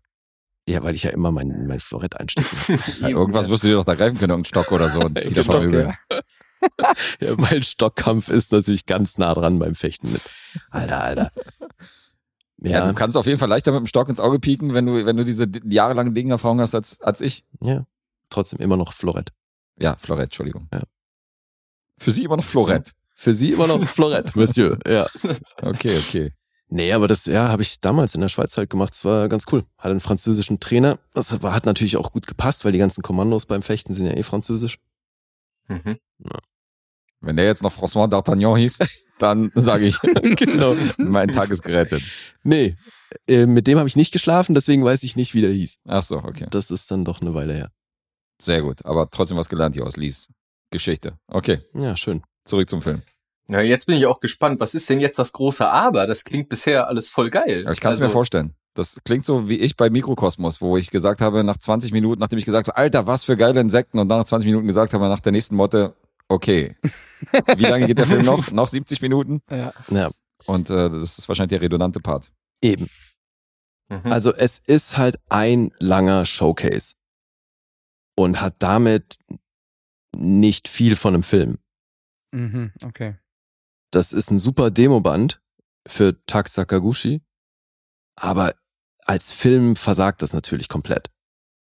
Weil die haben hier eine Rahmenhandlung und das ist schon auch ganz nett, ne? Es wird so ein Clan erzählt, wo eben dieser berühmte Musashi schon irgendwie den Ältesten umgebracht hat und jetzt ist da so ein, so ein kleiner Steppke irgendwie am Zug, der jetzt so der Oberste in dem Clan ist und dann heißt es, okay, wir müssen den finden und umbringen. Mhm. Das heißt, wir befinden uns eben erstmal so auf Gegnerseite und erfahren, dass die dann eben 300 ähm, Mercenaries und 100 Studenten zusammengetrommelt haben und die jetzt eben irgendwo im Wald verstreut sind, um Musashi zu finden. Und dann sitzt da eben dieser Opa mit dem kleinen Jungen und der, der Neffe wird dann eben angehalten, weil der eben sagt, so ja, er ist aber, hat jetzt jahrelang trainiert, um Musashi, äh, um seine Verwandten zu rächen. Und er will Musashi töten und dann gibt's da noch eine kurze Pathos-Ansprache und dann verpisst er sich und im Moment, wo der weg ist, hat Musashi halt mal kurz den Opa und den Kleinen umgebracht. Und dann ist die Mission eigentlich schon erledigt, gleich mit Beginn des Films. Und dann sind halt diese besagten 400 Leute, die sagen sich dann, alles klar, jetzt schnappen wir uns den. Und wie erzählt der Film dann, dass die so sukzessive kommen und nicht alle auf einmal? Ähm, weil es zum Teil sind es halt auch so schmalere Gänge und davor wurde eben etabliert, dass die sich schon im Wald verstreut haben. Weißt du, die müssen dann auch Ah. erstmal rausfinden, wo er ist und so. Deswegen ist, hast du dann Okay. oft auch, gibt es eine Stelle, das so ein, so ein was Dorfähnliches, wo er sich dann auch kurz versteckt, Mhm. weil dann da eben welche rang, langrennen und sagen, hey, wir haben gehört, da hinten ist er und so, er versteckt sich Mhm. irgendwo. Ja, auch eine gute Frage, dieser typische Trope, dass Leute mal einzeln angreifen, obwohl Eben, und alle da, auf einen da haben wir losstürmen natürlich eben auch drauf geachtet und das ist eben wirklich geil, weil er hält sie zum einen gut auf Distanz und dann guckt er eben, dass, dass er von hinten geschützt ist können. Mhm. und dann greifen die manchmal zwei, äh, zu zweit oder zu dritt gleichzeitig an und das meine ich, er ist wahnsinnig schnell, weil er dann so Mhm. den einen pariert, dem anderen auf den Kopf haut und den anderen, einen unten und so. Mhm. Also der ist da wirklich super flexibel und deswegen fand ich das auch so beeindruckend aus choreografischer Sicht. Mhm. Aber das war's dann halt auch. Weißt du, deswegen, das, du kannst dir das als Martial Arts Fan, kannst du dir das auf jeden Fall angucken und Mhm. das wird dir aber trotzdem natürlich spätestens irgendwie in der Hälfte denkst du dir natürlich so, oh, Leute, ey, jetzt geht das noch Mhm. so weiter, weil zwischenzeitlich ist er dann eben auch, äh, so Mitte des Films ist er gut platt und dann hat er auch so einen kurzen Moment, wo er reflektiert und sagt, sag mal, wie viele kommen denn da noch? So, ich habe, weil er sagt, Güte, so, ganzen Tag am Ackern hier. ich dachte, Ja. hier sind irgendwie 70 Leute, hieß es doch. Und jetzt habe ich aber gefühlt schon mehr als das umgebracht. Wie viele kommen da noch? Und es ist halt wirklich, es hört nicht auf, Alter. Da, Die Mhm. kommen Noch 450. unentwegt, ey. Krass. Mhm. Also deswegen, das ist schon ein krasses Ding. Und dann hast du am Ende nochmal, gibt es einen Zeitsprung, wo es heißt sieben Jahre später. Und dann siehst du eben den älteren Musashi, äh, wie er sich zurückgezogen hat. Und dann gibt's da nochmal eine Abschlusssequenz, die es auch in sich hat. Äh, die wiederum natürlich dann mit Schnitten, wie eben auch die Anfangssequenz, also das, was sie da so drumherum gebastelt haben, ne, das ist mit Mhm. äh, ist geschnitten. Mhm. Aber es geht ja im Grunde um diese eine lange Sequenz. Ja, Krasser Shit. Auf jeden Fall interessant. Also von der Herangehensweise und ambitioniert, wie du so schon sagst, aber das macht ja noch keinen guten Film. Ist es. Und Ich der- habe aber trotzdem Bock, das zu sehen, muss ich sagen. Also wenn du mir jetzt noch mal kurz erklärst, wie blutig er dann ist, also Ja. weil bisher, also ich finde das super interessant. Also weißt du, das ist dann vielleicht als Film funktioniert's dann halt nicht, aber weiß ich nicht. Ich gucke mir auch gerne irgendwie so YouTube-Videos an, wie sich Leute prügeln. ja. Dann kann man ja auch das angucken eigentlich. Ja, aber die gehen ja das nicht- dann auch noch One-Take ist so, also Die wenn gehen ja du nicht dann 75 noch Minuten Der YouTube-Videos. Hoffi, ey, Bumfight-Abonnent der ersten Stunde. Eben Ja, genau ja. das, ja. Alle Videos zu Hause vom Vampire. Genau, ja. Meine großen Hobbys sind Filme und U-Bahn-Schlägereien. Ich bin der Uwe, ich bin O dabei. genau, ja. Ja. Nein, also das, was hier am meisten kritisiert wird, ist tatsächlich, dass es halt wahnsinnig cheap aussieht, weil der Look natürlich aufgrund des Vorhabens können die hier nicht mit großem Equipment drehen. Ne? Das ist halt schon irgendwie natürlich aus der Hand gefilmt und es ist aber trotzdem, man merkt, wie viele Gedanken die sich gemacht haben, auch so wann sie wann an ihn rangehen näher und wann es totaler wird, weißt du, und das ist jetzt Mhm. nicht so völlig äh, Guerilla-mäßig gedreht, aber der Look ist natürlich entsprechend billig. Deswegen, Mhm. also der, die Anfangs- und die Endsequenz ist da auch sehr viel hochwertiger vom Look. Mhm. Aber gerade das, was sie, wo sie natürlich eben auch dauernd um ihn rum und so, ne, die, die sind halt wirklich, da ist keine Straße oder irgendwas, sondern die sind da halt in so einem, das muss auch irgendwie so ein Dorf sein, was es da halt noch gibt von vor, weiß nicht Mhm. wie vielen Jahren. Deswegen sieht alles auch entsprechend aus und ist halt total zugewuchert und so. Also Mhm. die sind da schon im Gestrüpp unterwegs. Und das finde ich aber irgendwo auch beeindruckend, dass sie es tatsächlich hinbekommen haben, dass es zu keinem Zeitpunkt unübersichtlich wird. Weil manchmal kommen Mhm. schon echt viele Leute gleichzeitig. Mhm. That's what she said. oh Gott. Ja. Und ich da hat man dann wirklich an manchen Stellen dachte ich mir immer wieder, weil er dann so Sachen macht, wie so eine Tür auftreten oder so, die dann aus dem Angel fliegt, dann dachte ich mir so, Alter, es gibt solche Elemente, da kann immer so viel schiefgehen. Mhm. Und wenn halt was schief geht, heißt zurück auf Anfang. Ja, das ist krass. Und deswegen, also allein, dass dann da so Elemente drin gibt, wo potenziell was schiefgehen kann, weißt du? Also, Mhm. aber um auf Hoffis Frage zurückzukommen, er ist dadurch natürlich nicht wirklich blutig, weil du hast dann, wie er mit dem Schwert abgeht und dann haut er den Leuten halt manchmal so oben auf den Kopf oder ähm, ne, slice die so äh, in die Seite, durch den Bauch, sonst wo. Und dann hast du natürlich, wenn's im Bild ist, ist das CGI-Blut. Ach so. Naja, logisch. Ja, so Ja, Spartakus-mäßig, ja. Und das sieht, geil, das kannst du verkraften, das ist jetzt auch nicht störend. Hm. Und deswegen finde ich es aber auch so beeindruckend, dass er dann halt im Verlauf des Films hat er manchmal irgendwie Blut im Gesicht oder an den Händen, was sich dann auch abwäscht oder so, Mhm. wo du aber gar nicht mitbekommen hast, wie das da hingekommen ist. Deswegen hast du es schon, schon geil gemacht. Also Mhm. Sie haben sich da wirklich ein paar Gedanken gemacht, aber eben, man kann sich das angucken, wenn man äh, Fan ist von dem ganzen Martial Arts Gedöns. Mhm. Selbst dann ist es langatmig irgendwann. Aber es ist trotzdem irgendwo verdammt beeindruckend. Aber ich kann es halt natürlich als Film nicht empfehlen, weil das ist kein guter Film. Weißt du? Mhm, verstehe. Das ist ein, das ist ein Showcase. Schade eigentlich. Ich hatte da nämlich vorher auch schon drüber gehört und hatte so ein bisschen gehofft, dass ich da das Ende von Kill Bill 1 auf 77 Minuten gestreckt bekomme, aber das scheint dann ja nicht so der Fall zu sein. Ich bin so gespannt, wie der punktemäßig Nee, weil dafür eben, Ja, also so spektakulär wird's nicht. Es ist halt wirklich sehr klassischer Schwertkampf. Mhm. Mhm. Ja, gut, schade. Ja, das, was gestern sagt. Selten äh, habe ich dringender die Punktebewertung erwartet oder Wo gebraucht. der abschneidet, ja. Ja. Ja, das wird natürlich aufs Härteste verrissen. Ach so, okay. Also es gibt kaum Leute, die hier wirklich viel Gutes an dem Film lassen. Mhm. Ja. Ich kann ich kann es ein Stück weit lachen. verstehen. Also was ich nicht verstehen kann, ist, dass Leute sagen, hey, das sieht aus, als hätte ich es mit meinem Telefon gedreht oder so. Weil das ist voll am Thema vorbei, weil der Film versucht ja nicht Mör Mörder epochal im Look daherzukommen. Hm. Äh, wie auch, der kann ja, also ich meine, die haben fucking Crowdfunding gebraucht, um vorne und hinten noch eine Szene dran zu kloppen. Mhm. Weißt du, das ist ja aus, ein, aus einer Stuntübung ist das entstanden. Allein, also das teuerste muss hier mit Abstand Kostüme und Props gewesen sein.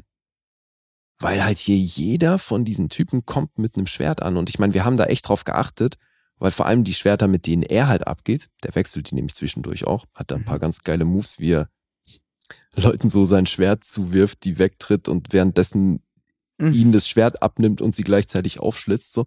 Okay. Aber eben, also es ist jetzt nicht so, so superheldenmäßig spektakulär, was hier schwertkampfmäßig abgeht, sondern eben recht klassisch. Mhm. Aber er ist da wirklich fit. Also du siehst eben auch bei den Komparsen, dass die hier wissen, was sie machen. Ne? Die haben alle auf jeden Fall schon mal ein Schwert in der Hand gehabt. Und die Dinger sind aber wirklich, Mattes meinte, das ist so, sind Dinger, die speziell dafür angefertigt werden. Das ist wohl Bambus, Mhm. was halt aber auch super hart ist und die sind dann so beschichtet. Die Dinger sehen aus wie echte Schwerter und haben eben auch eine ähnliche Haptik und sind natürlich nur sehr viel leichter. Aber der haut manchmal echt derbe zu mit dem Ding. Und das tut schon weh beim Zugucken, weil du ja denkst, ey, selbst wenn das Ding, weil es ist nicht weich, das siehst du. Mhm. So, und selbst wenn das Ding aus Bambus ist, das muss richtig gezündet haben. Mhm. So, weil der ganz oft diesen, so einen ganz schnellen Klatscher auf den Kopf, weißt du?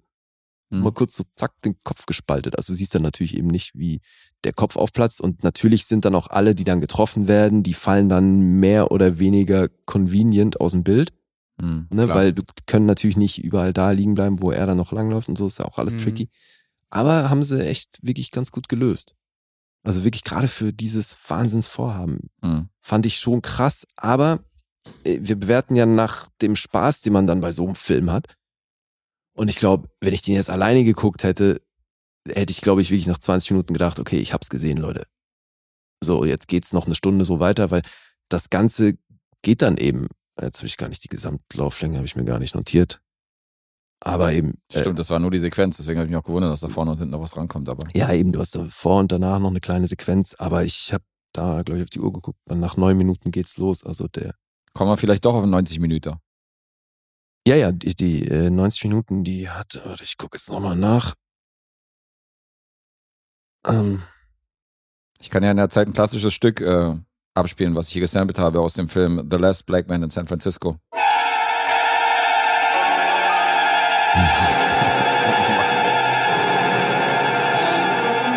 so, Ist das schon Das ist, der, Rassismus? das ist der Score, den Jan sich äh, Tag ein, Tag aus reinzieht hier zu Hause zur Entspannung. 91 Minuten 91 Minuten Geht er, ja, siehst du. der Crazy Samurai Musashi. Musashi. Nice. Ja, Eieiei. ja, Na ja, ich sag gleich noch was dazu. Ach so, Regisseur übrigens äh, Yuji Shimomura. Ganze drei Credits mit diesem. Kommt eher aus dem Stuntbereich. Wer hätte das gedacht? Hm. Ähm, Autor Atsugi Tomori, sieben Credits, also auch nicht wirklich der Rede wert. Ich kannte nichts davon. Der Schauspieler, der hat tatsächlich in Japan schon eine ganze Menge gemacht, hat 50 Credits. Ja, und diese Figur von Musashi, äh, fürs Protokoll, das ist ansatzweise an einer, ne, also an so einer wahren Geschichte, ist halt wie so ein 300-Ding, an einer Mhm. wahren Geschichte angelehnt. Also das ist wohl so, das ist die bekannteste Schlacht von diesem Musashi gewesen, dieses Mhm. 400 gegen 1 Ding. Genau genommen war er zum Zeitpunkt 25 Jahre alt. Der Schauspieler hier war jetzt 36. Mhm. Und das fand ich noch mal krasser, weil 36 ist nicht alt, aber ist trotzdem, also gerade so für ne, so Leistungssportverhältnisse dann doch. Müsst ihr erst mal machen, ja. Und dass der mit 36 das hier Ding hier so rockt, ey, pff, echt größten Respekt. Also der Typ ist fit. Naja, so als Visitenkarte nach Hollywood funktioniert das Ganze vielleicht. Weißt du, dass sie den Stunt-Koordinator oder den Hauptdarsteller und Ja, so, eben. dass sie den vielleicht in einem Marvel-Film äh, jetzt in Zukunft buchen oder Ja. irgendwie bei Star Wars irgendwie reinbauen oder weiß ich was, wenn die Mhm. irgendwie so. Hat Mattes auch sofort So gesagt, so, halt, der kann mal easy bei Star Wars mitspielen. Genau, ist schon. Gerade, also also, gerade, funktioniert das, also wie der mit dem Lichtschwert abgeht, ist gekauft, sofort. Stimmt. Ja, aber ist wirklich geil. Also zum Teil macht er das echt sensationell, wie der ähm, so beim Parieren den Leuten dann unten so den Schaft auf den Kopf klatscht und so. Also man hat da echt ein paar wirklich Mhm. geile Moves drauf. Macht er schon gut. Hast du es auch mit dem Florett gemacht? So, den Schaft irgendwo auf die Stirn gehauen? Nee, darf man ja nicht. Das zählt nicht? Nee, ist sofort ungültig. Nicht Das- mit dem Florett. Aber wenn du sowieso schon vorhattest aufzuhören, ja, ja. Der war gut. Wenn du sowieso schon auf, äh, vorhattest aufzuhören, dann hätte man im letzten Turnier hätte man noch so eine Moves machen können. So. Ja, ich hab, das, das war ja, meinte ich ja, die Eskalation, die ging schon in die Richtung. Ach, die ging in die Richtung. Ja. Okay. War nicht so gut mit dem Hast du Verlieren. Stuhl geworfen? Mhm. Das würde ich jetzt natürlich gerne wissen, in welche Richtung die Eskalation ging. Meine Maske, wenn du es genau wissen willst. Deine Maske hast du ihm entgegengeworfen? Ja. Okay. Hallo, ich ich, war, meine ein, Maske. ich war ein Teenager. Ja, du warst ein Teenager. Ja, ja, stimmt. Vielleicht war es wirklich so ein Jim Carrey-Ding. Bist gechillter geworden. Ja, auf jeden Fall. Ja, für mich war es eine Sido-Anspielung mehr als, äh, als äh, Jim so. Carrey, aber gut. Hm. Sido, Alter. Ich und meine Maske sagt dir nichts, oder ja, was? ach, komm, hör mir Jim auf. Carrey-Film mit zu tun. Sido. Hör mir auf mit Sido, ich höre klassische Musik. Ja, eben, wir hatten es doch Und gerade. Hallo, wir Fechte mit einem befinden uns hier in einem elitären Kreis mit Jan und seiner hipster klassischen Mucke. Ja, ich relate mit keinem von euch. Ja, nachdem, nachdem Hoffi gesagt hat, dass er auch keinen Bock mehr hat auf das Slacker-Leben und äh, froh ist, wenn er wieder arbeiten geht. Also, das war mein letztes Mhm. Spirit Animal hier in diesem Viererkreis. Ja, aber fällt dir was auf? Im Hinblick Aha. auf Titan gibt's da ja auch eine Parallele. Stimmt, da stehe ich Ja, auch allein auf weiter Flur. Eben. Was sagt uns das im Umkehrschluss? Im Umkehrschluss heißt das, dass ich der Einzige bin, der hier ein bisschen Geschmack hat. Ja, ist klar. Ausschließi. Logisch. Ausschussverfahren. Mhm. Okay, dann sag ich mal was zu den Zahlen. Zu Sehr gespannt bin ich. famosen Filmchen hier. 4,5 gibt's auf IMDb. Kein Metascore. Mhm. Auf Rotten Tomatoes gibt's von der Kritik 5,3. Das sind 38% Empfehlung. Oh, aber 5,3 von der Kritik. Das ist ja jetzt, weißt du, also die wollen ja meistens so eine komplexe Handlung haben, so in so einem Film. Und äh, ja, das dass also die hier mit 5,3 dabei sind, ist jetzt besser, als ich dachte. komplexe Handlung ist anders. Mhm. 3,1 vom Publikum. Letterboxd ist mit 2,4 dabei. Mhm. Und Mhm. also nochmal, ich kann den echt nicht empfehlen. Das ist jetzt nicht scheiße. Ne? Also es ist jetzt nicht so, dass ich sage, auf gar keinen Fall darf man sich diesen Film angucken, sondern es ist wirklich so für harte Fans von Schwertkampf, die müssen hier auf jeden Fall reingucken, weil das ist halt wirklich sehr ambitioniert, was die hier aufgezogen haben. Aber auch ausschließlich aus diesem Aspekt. Weil alles andere, wenn du das jetzt irgendwie mit geilen Kameraeinstellungen oder weißt du, so, so Shang-Chi-mäßig irgendwie, wenn du sagst, ich will Martial Arts irgendwie gut inszeniert sehen, dann guckst du dir natürlich eher sowas an. Da bist du hier falsch. Hm. Okay? Also deswegen, das ist definitiv keine Empfehlung. Ich sag, kann man machen, wenn man da wirklich ein großes Faible für hat. Wenn Ihnen Mhm. Filme wie Dr. Chivago und äh, Sieben gefallen haben, dann schauen Sie sich Crazy Samurai äh, Musashi an. Genau. Dr. Chivago und Sieben vor allem ist auch eine geile Kombi, Alter. Man braucht ein bisschen, ja. braucht ein bisschen Range. Na gut. Mhm. Ja, also, Okay, wer fängt an? na du. Nee, ja, Entschuldige, wäre fast wieder in die Hose gegangen. Hoffi fängt nämlich an. Ja, ich muss, ne? Ja. Boah, aufgrund der Tatsache, dass du den mit Mathis zusammen geguckt hast, Ja. könnte ich mir vorstellen, dass ihr irgendwie Spaß hattet, da rumzurätseln, wie die was, wie, wo gemacht und geplant haben und so. Genau, das war auch aber wirklich dann Ja. der größte Spaß, den wir daran hatten. Ne? So. Ja, ähm, boah, also ich schwanke gerade zwischen vier und viereinhalb. Und ich glaube, ich nehme die optimistischere Variante. Ich glaube, ich sag viereinhalb. Mhm. Jetzt guess. Es klingt irgendwie immer noch zu positiv, viereinhalb, dadurch, dass, dass ich das immer wieder wiederholt habe, nur nach 20 Minuten schon denkst, boah, wie lange geht denn das noch? Ähm, aber trotzdem ein paar beeindruckende Moves und so. Ich sag dreieinhalb. Komm, ich habe zwar schon verloren, aber ich versuche natürlich hier beim Punkteraten nicht zu weit abzurutschen. Ich sag 3,5. Selbe Begründung wie bei Hoffi, nur die pessimistische Variante 4. Alles dabei. Ne, aber Jan hat recht. Jan hat recht. Es ist aber auch wirklich so, Ach, wie echt, Hoffi ja? sagte, ja, ich habe auch so ein bisschen hin und her geschwankt, aber unterm Strich, ey, was willst du da geben? Ist, Ja gut, waren wir alle nicht so weit weg. Ja. Ja, hat die Nee. güldene Mitte genommen. Jan hat getroffen, wunderbar. Ich habe trotzdem Bock, da irgendwie mal reinzugucken. Ja, rein, ey, Also, guck auf jeden Fall mal rein, weil das ist schon wirklich beeindruckend irgendwo. Und ich Ja, meine, ja. sie, also an manchen Stellen haben wir dann schon auch sehr gelacht, weil zwischendurch findet er dann so Wasserflaschen, die irgendwo gebunkert sind. Und das hat voll was von einem Videospiel. Mhm. Weißt du, weil du hast eh viele, über ja, weite klar. Strecken ist die Kamera auch so hinter ihm. Und du siehst halt die Leute auf ihn zukommen. Ja, genau. Und dann so, hier ist das First Aid Kit. Zuck, zuck, zuck, kurz Mhm. Schluck Wasser und so, da ruht er da kurz aus. Okay, weiter geht's. Der Energiebalken wird wieder aufgeladen. Pilz eingesammelt, genau. Genau, ja. Und dann hat er aber auch Mhm. tatsächlich ein ganz schönes Ritual, wenn er, wenn er Wasser getrunken hat. So erst nimmt er einen Schluck, dann spült er so ein bisschen rum, spuckt wieder aus und dann äh, nimmt er einen Schluck und spuckt sich äh, so wäscht sich damit die Hände quasi, ne, spuckt sich das so auf die Hände und spuckt sich auch äh, das auf die Klinge. Mhm. Mhm. So Blutsäubern und so. Ist so sein Move und dann geht's weiter. Also ist schon, ja, wie gesagt, es wiederholt sich natürlich. Mir ist das aufgefallen. Du hast es im Nebensatz gesagt und das war bei euch schon mehrmals Thema, aber das erklärt vielleicht ein bisschen die Bewertung von The Haunting von mir. Ich bewerte Filme nicht ausschließlich danach, wie viel Spaß ich hatte, sondern es ist eine Mischung aus, wie viel Spaß hatte ich und wie sehr würde ich diesen Film empfehlen.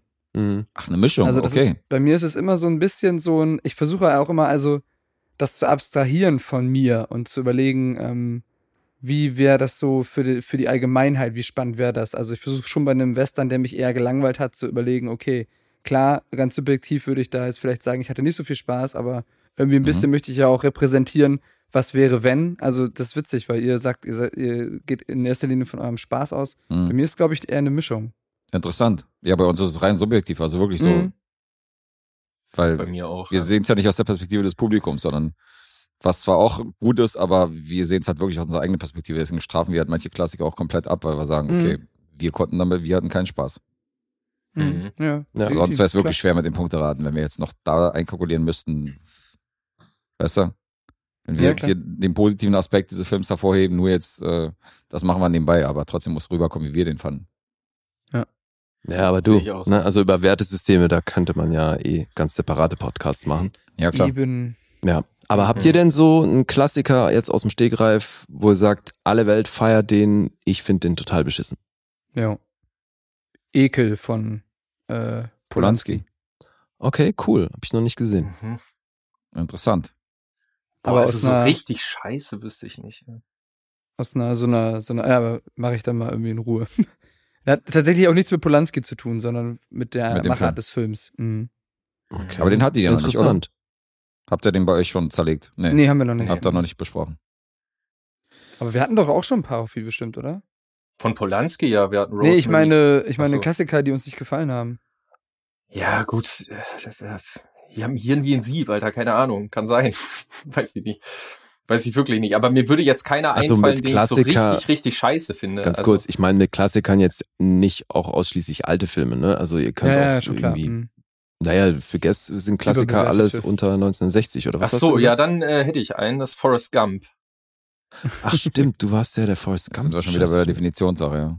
Ja, ja, aber nee, ist für mich definitiv ein Klassiker. Okay. Ja, den finde ich wirklich richtig scheiße seit ein paar Monaten. Aber ja. Okay, Schön, krass. dass du Ja. Dieses Thema hier ich reinbringst noch in bisschen- Podcast. Ja, ich habe sowieso noch gestern, ich, ich habe hab sogar noch So was viel Gift. anderes. Ich habe nämlich was vergessen. Die hatte ich ja im äh, Vorhinein schon gesagt. Eigentlich wollte ich das am Anfang der Episode machen, da habe ich es verpeilt. Ich habe ja gesagt, ich will hier rumpöbeln, ne? Ja, Ja, und zwar, ich finde das eine, eine absolute Frechheit, dass du eine Umfrage machst zum Film Apocalypse Now und 12 Prozent dagegen sind. Da Was waren, da los? Da waren 12 Prozent dagegen? Da habe Ja. ich mich, für das Ergebnis habe ich mich nur fremdgeschämt. Das, also wirklich, es kann nicht sein. 12 Prozent? Ich finde das reichlich viel. Das finde ich auch krass. ja, aber Das dafür, wusste ich stehen, nicht, dafür stehen wir ja nicht gerade, sondern das ist ja, ist ja die Meinung hier von unseren, von unseren Votern. Aber ähm, Wow. das ist gar nicht auf den Film zuzumünzen. Wir haben so ein paar Pappenheimer, die jeden Film abstrafen, die älter als 1990 sind. Mhm. Also selbst da Ja, kann aber- der größte Klassiker kommen, da machen die halt Daumen runter, weil der Film halt alt ist. Scheißegal, ob das Ja. Shining ist oder 2001 oder Apocalypse Now, da sind alter bei uns Film, ja richtig. Daumen runter. So wie die Eben, eine aber dann, ich verstehe es halt nicht. Also ich meine, ihr seid ja auch jetzt ein Podcast, der so super viel Filmleidenschaft halt auch äh, versprüht. So einfach dadurch, dass ihr einen unglaublichen Output habt. So, ihr würdet das mit Sicherheit nicht in der Frequenz machen, wenn ihr irgendwie keinen Bock auf Filme hättet. Und ihr bildet ja halt auch einfach filmhistorisch auch super viel ab. So, also ihr guckt euch ja auch alles an.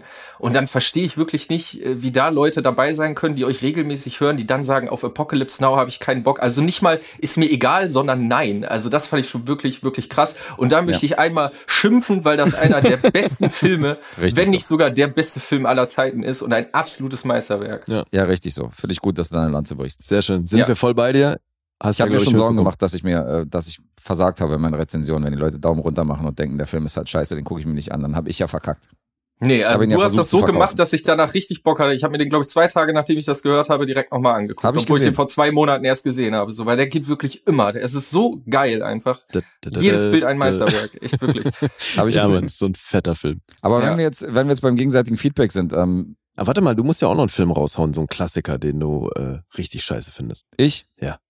Naja, ich habe hier schon einige genannt und einige rezensiert, die ich, die ich abstrafen musste. Also Menschen im Hotel war doch der letzte jetzt, Stimmt. der von mir vier Punkte oder so, 4,5 Punkte gekriegt hat. Und äh, Dracula war ich enttäuscht. Mhm. Oh, das hat wehgetan. Aber das sind wieder so, ja, ich weiß, aber das sind wieder so meine, halt meine Art von Klassikern, so wie ich sie definiere. So, wenn du jetzt noch die mitzählst, die allgemein Klassiker sind, aber die aus der jüngeren Filmgeschichte sind, da werden wahrscheinlich noch 100 dazukommen.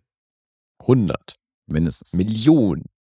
Aber äh, wo wir gerade beim gegenseitigen Million. Feedback sind, Hoffi, ich bin gerade am Organisieren einer Unterschriftenpetition, dass du dir keine Tom Hanks-Filme mehr anguckst und erst recht nicht rezensierst. Also wenn du sie dir anguckst, dann bitte heimlich und nicht bei Letterboxd locken und auch nicht irgendwie in den Podcast besprechen. So, das wäre echt ein cooler Move von dir. Das echt Ja, ein- ich weiß, es tut mir leid. Der letzte, der Leben- wurde sich gewünscht, da hatte ich keine Wahl. Ich musste ja Castaway Cast gucken. Castaway wurde sich gewünscht auch noch. Ja gut. Ah.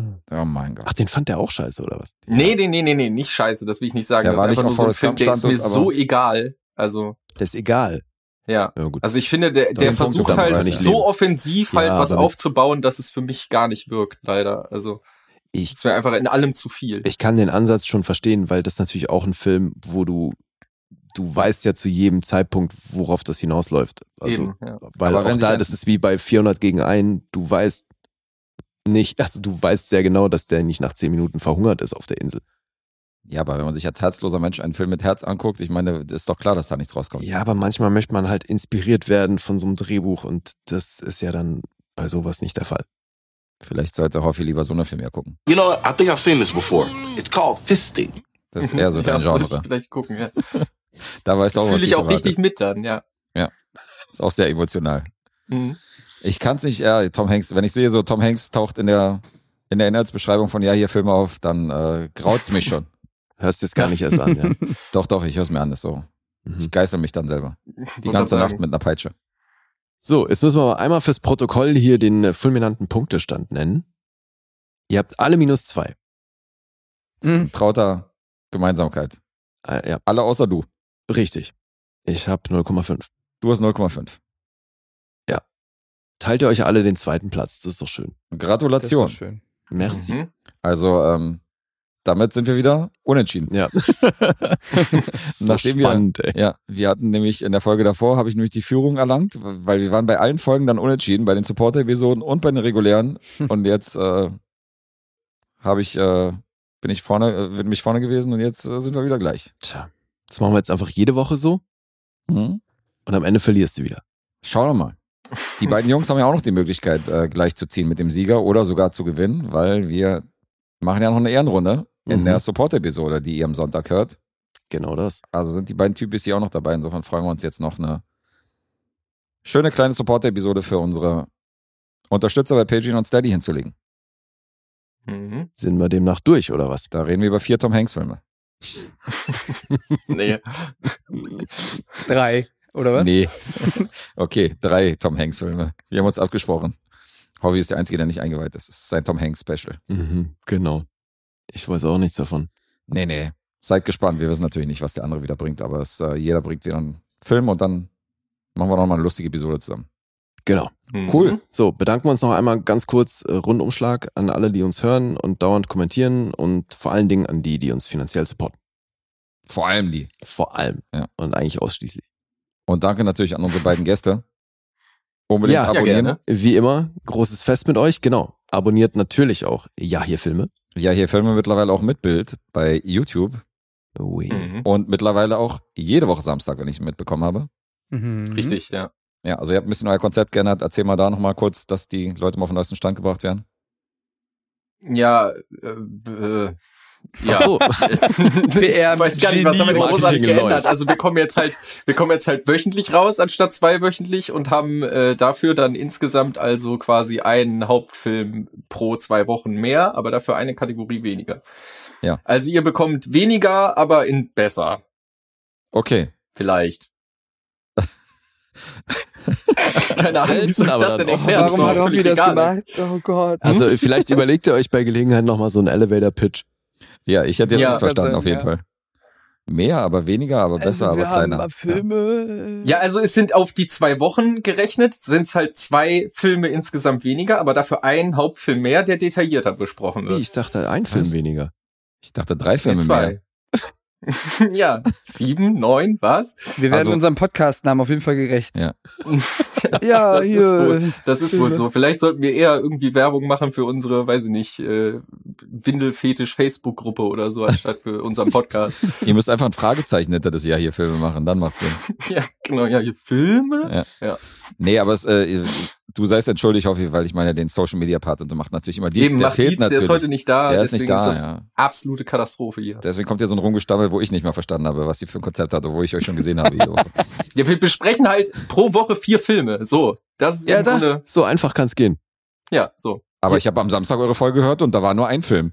Ja, siehst du, da wird's nämlich dann kompliziert, wenn man verschiedene Formate hat und so. Da gehe ich jetzt nicht drauf ein. Ja. Es gibt bei uns ein Kesselbuntes und ihr könnt das alles auf YouTube und bei Spotify und so hören. Ein Kessel buntes. Sehr geil. Na gut. Ein Kessel stolz. buntes hier. I personally would have looked for a more subtle solution, but that's not your style. Dann lassen wir das so stehen. nicht. Ja, Also ja, ihr Filme, gute Freunde von uns. Äh, bisschen dumm, aber ein guter Podcast auf jeden Fall. Dumm und sympathisch. jetzt sind wir am Anfang der Folge waren wir noch keine Freunde und jetzt sind wir es. Mensch, Ja, ja, schon. Ey, Filme schweißen so sehr zusammen. Ja, Ja. ihr seid mir ins Herz gewachsen. Ja. hat jeder von uns schon mal drei Freunde dazu gewonnen. Nur, Ja, nur Jan, der hat ja schon ein paar. Jan ist der Einzige, der schon ein paar hat- vorher hatte, vor der Ja. Episode. Ja. Jetzt habe ich fünf. Geil, ey. Oh, Sehr schön. gut. Gut, ich freue mich auf die Support-Episode. In diesem Sinne verabschieden wir Mhm. erstmal hier unsere Freitags-Leute und äh, die Freitagshörer. Machen wir. Jo, Tschüssi Bis und dann bis sein. Peace. Tschüss. Tschüss. Bye.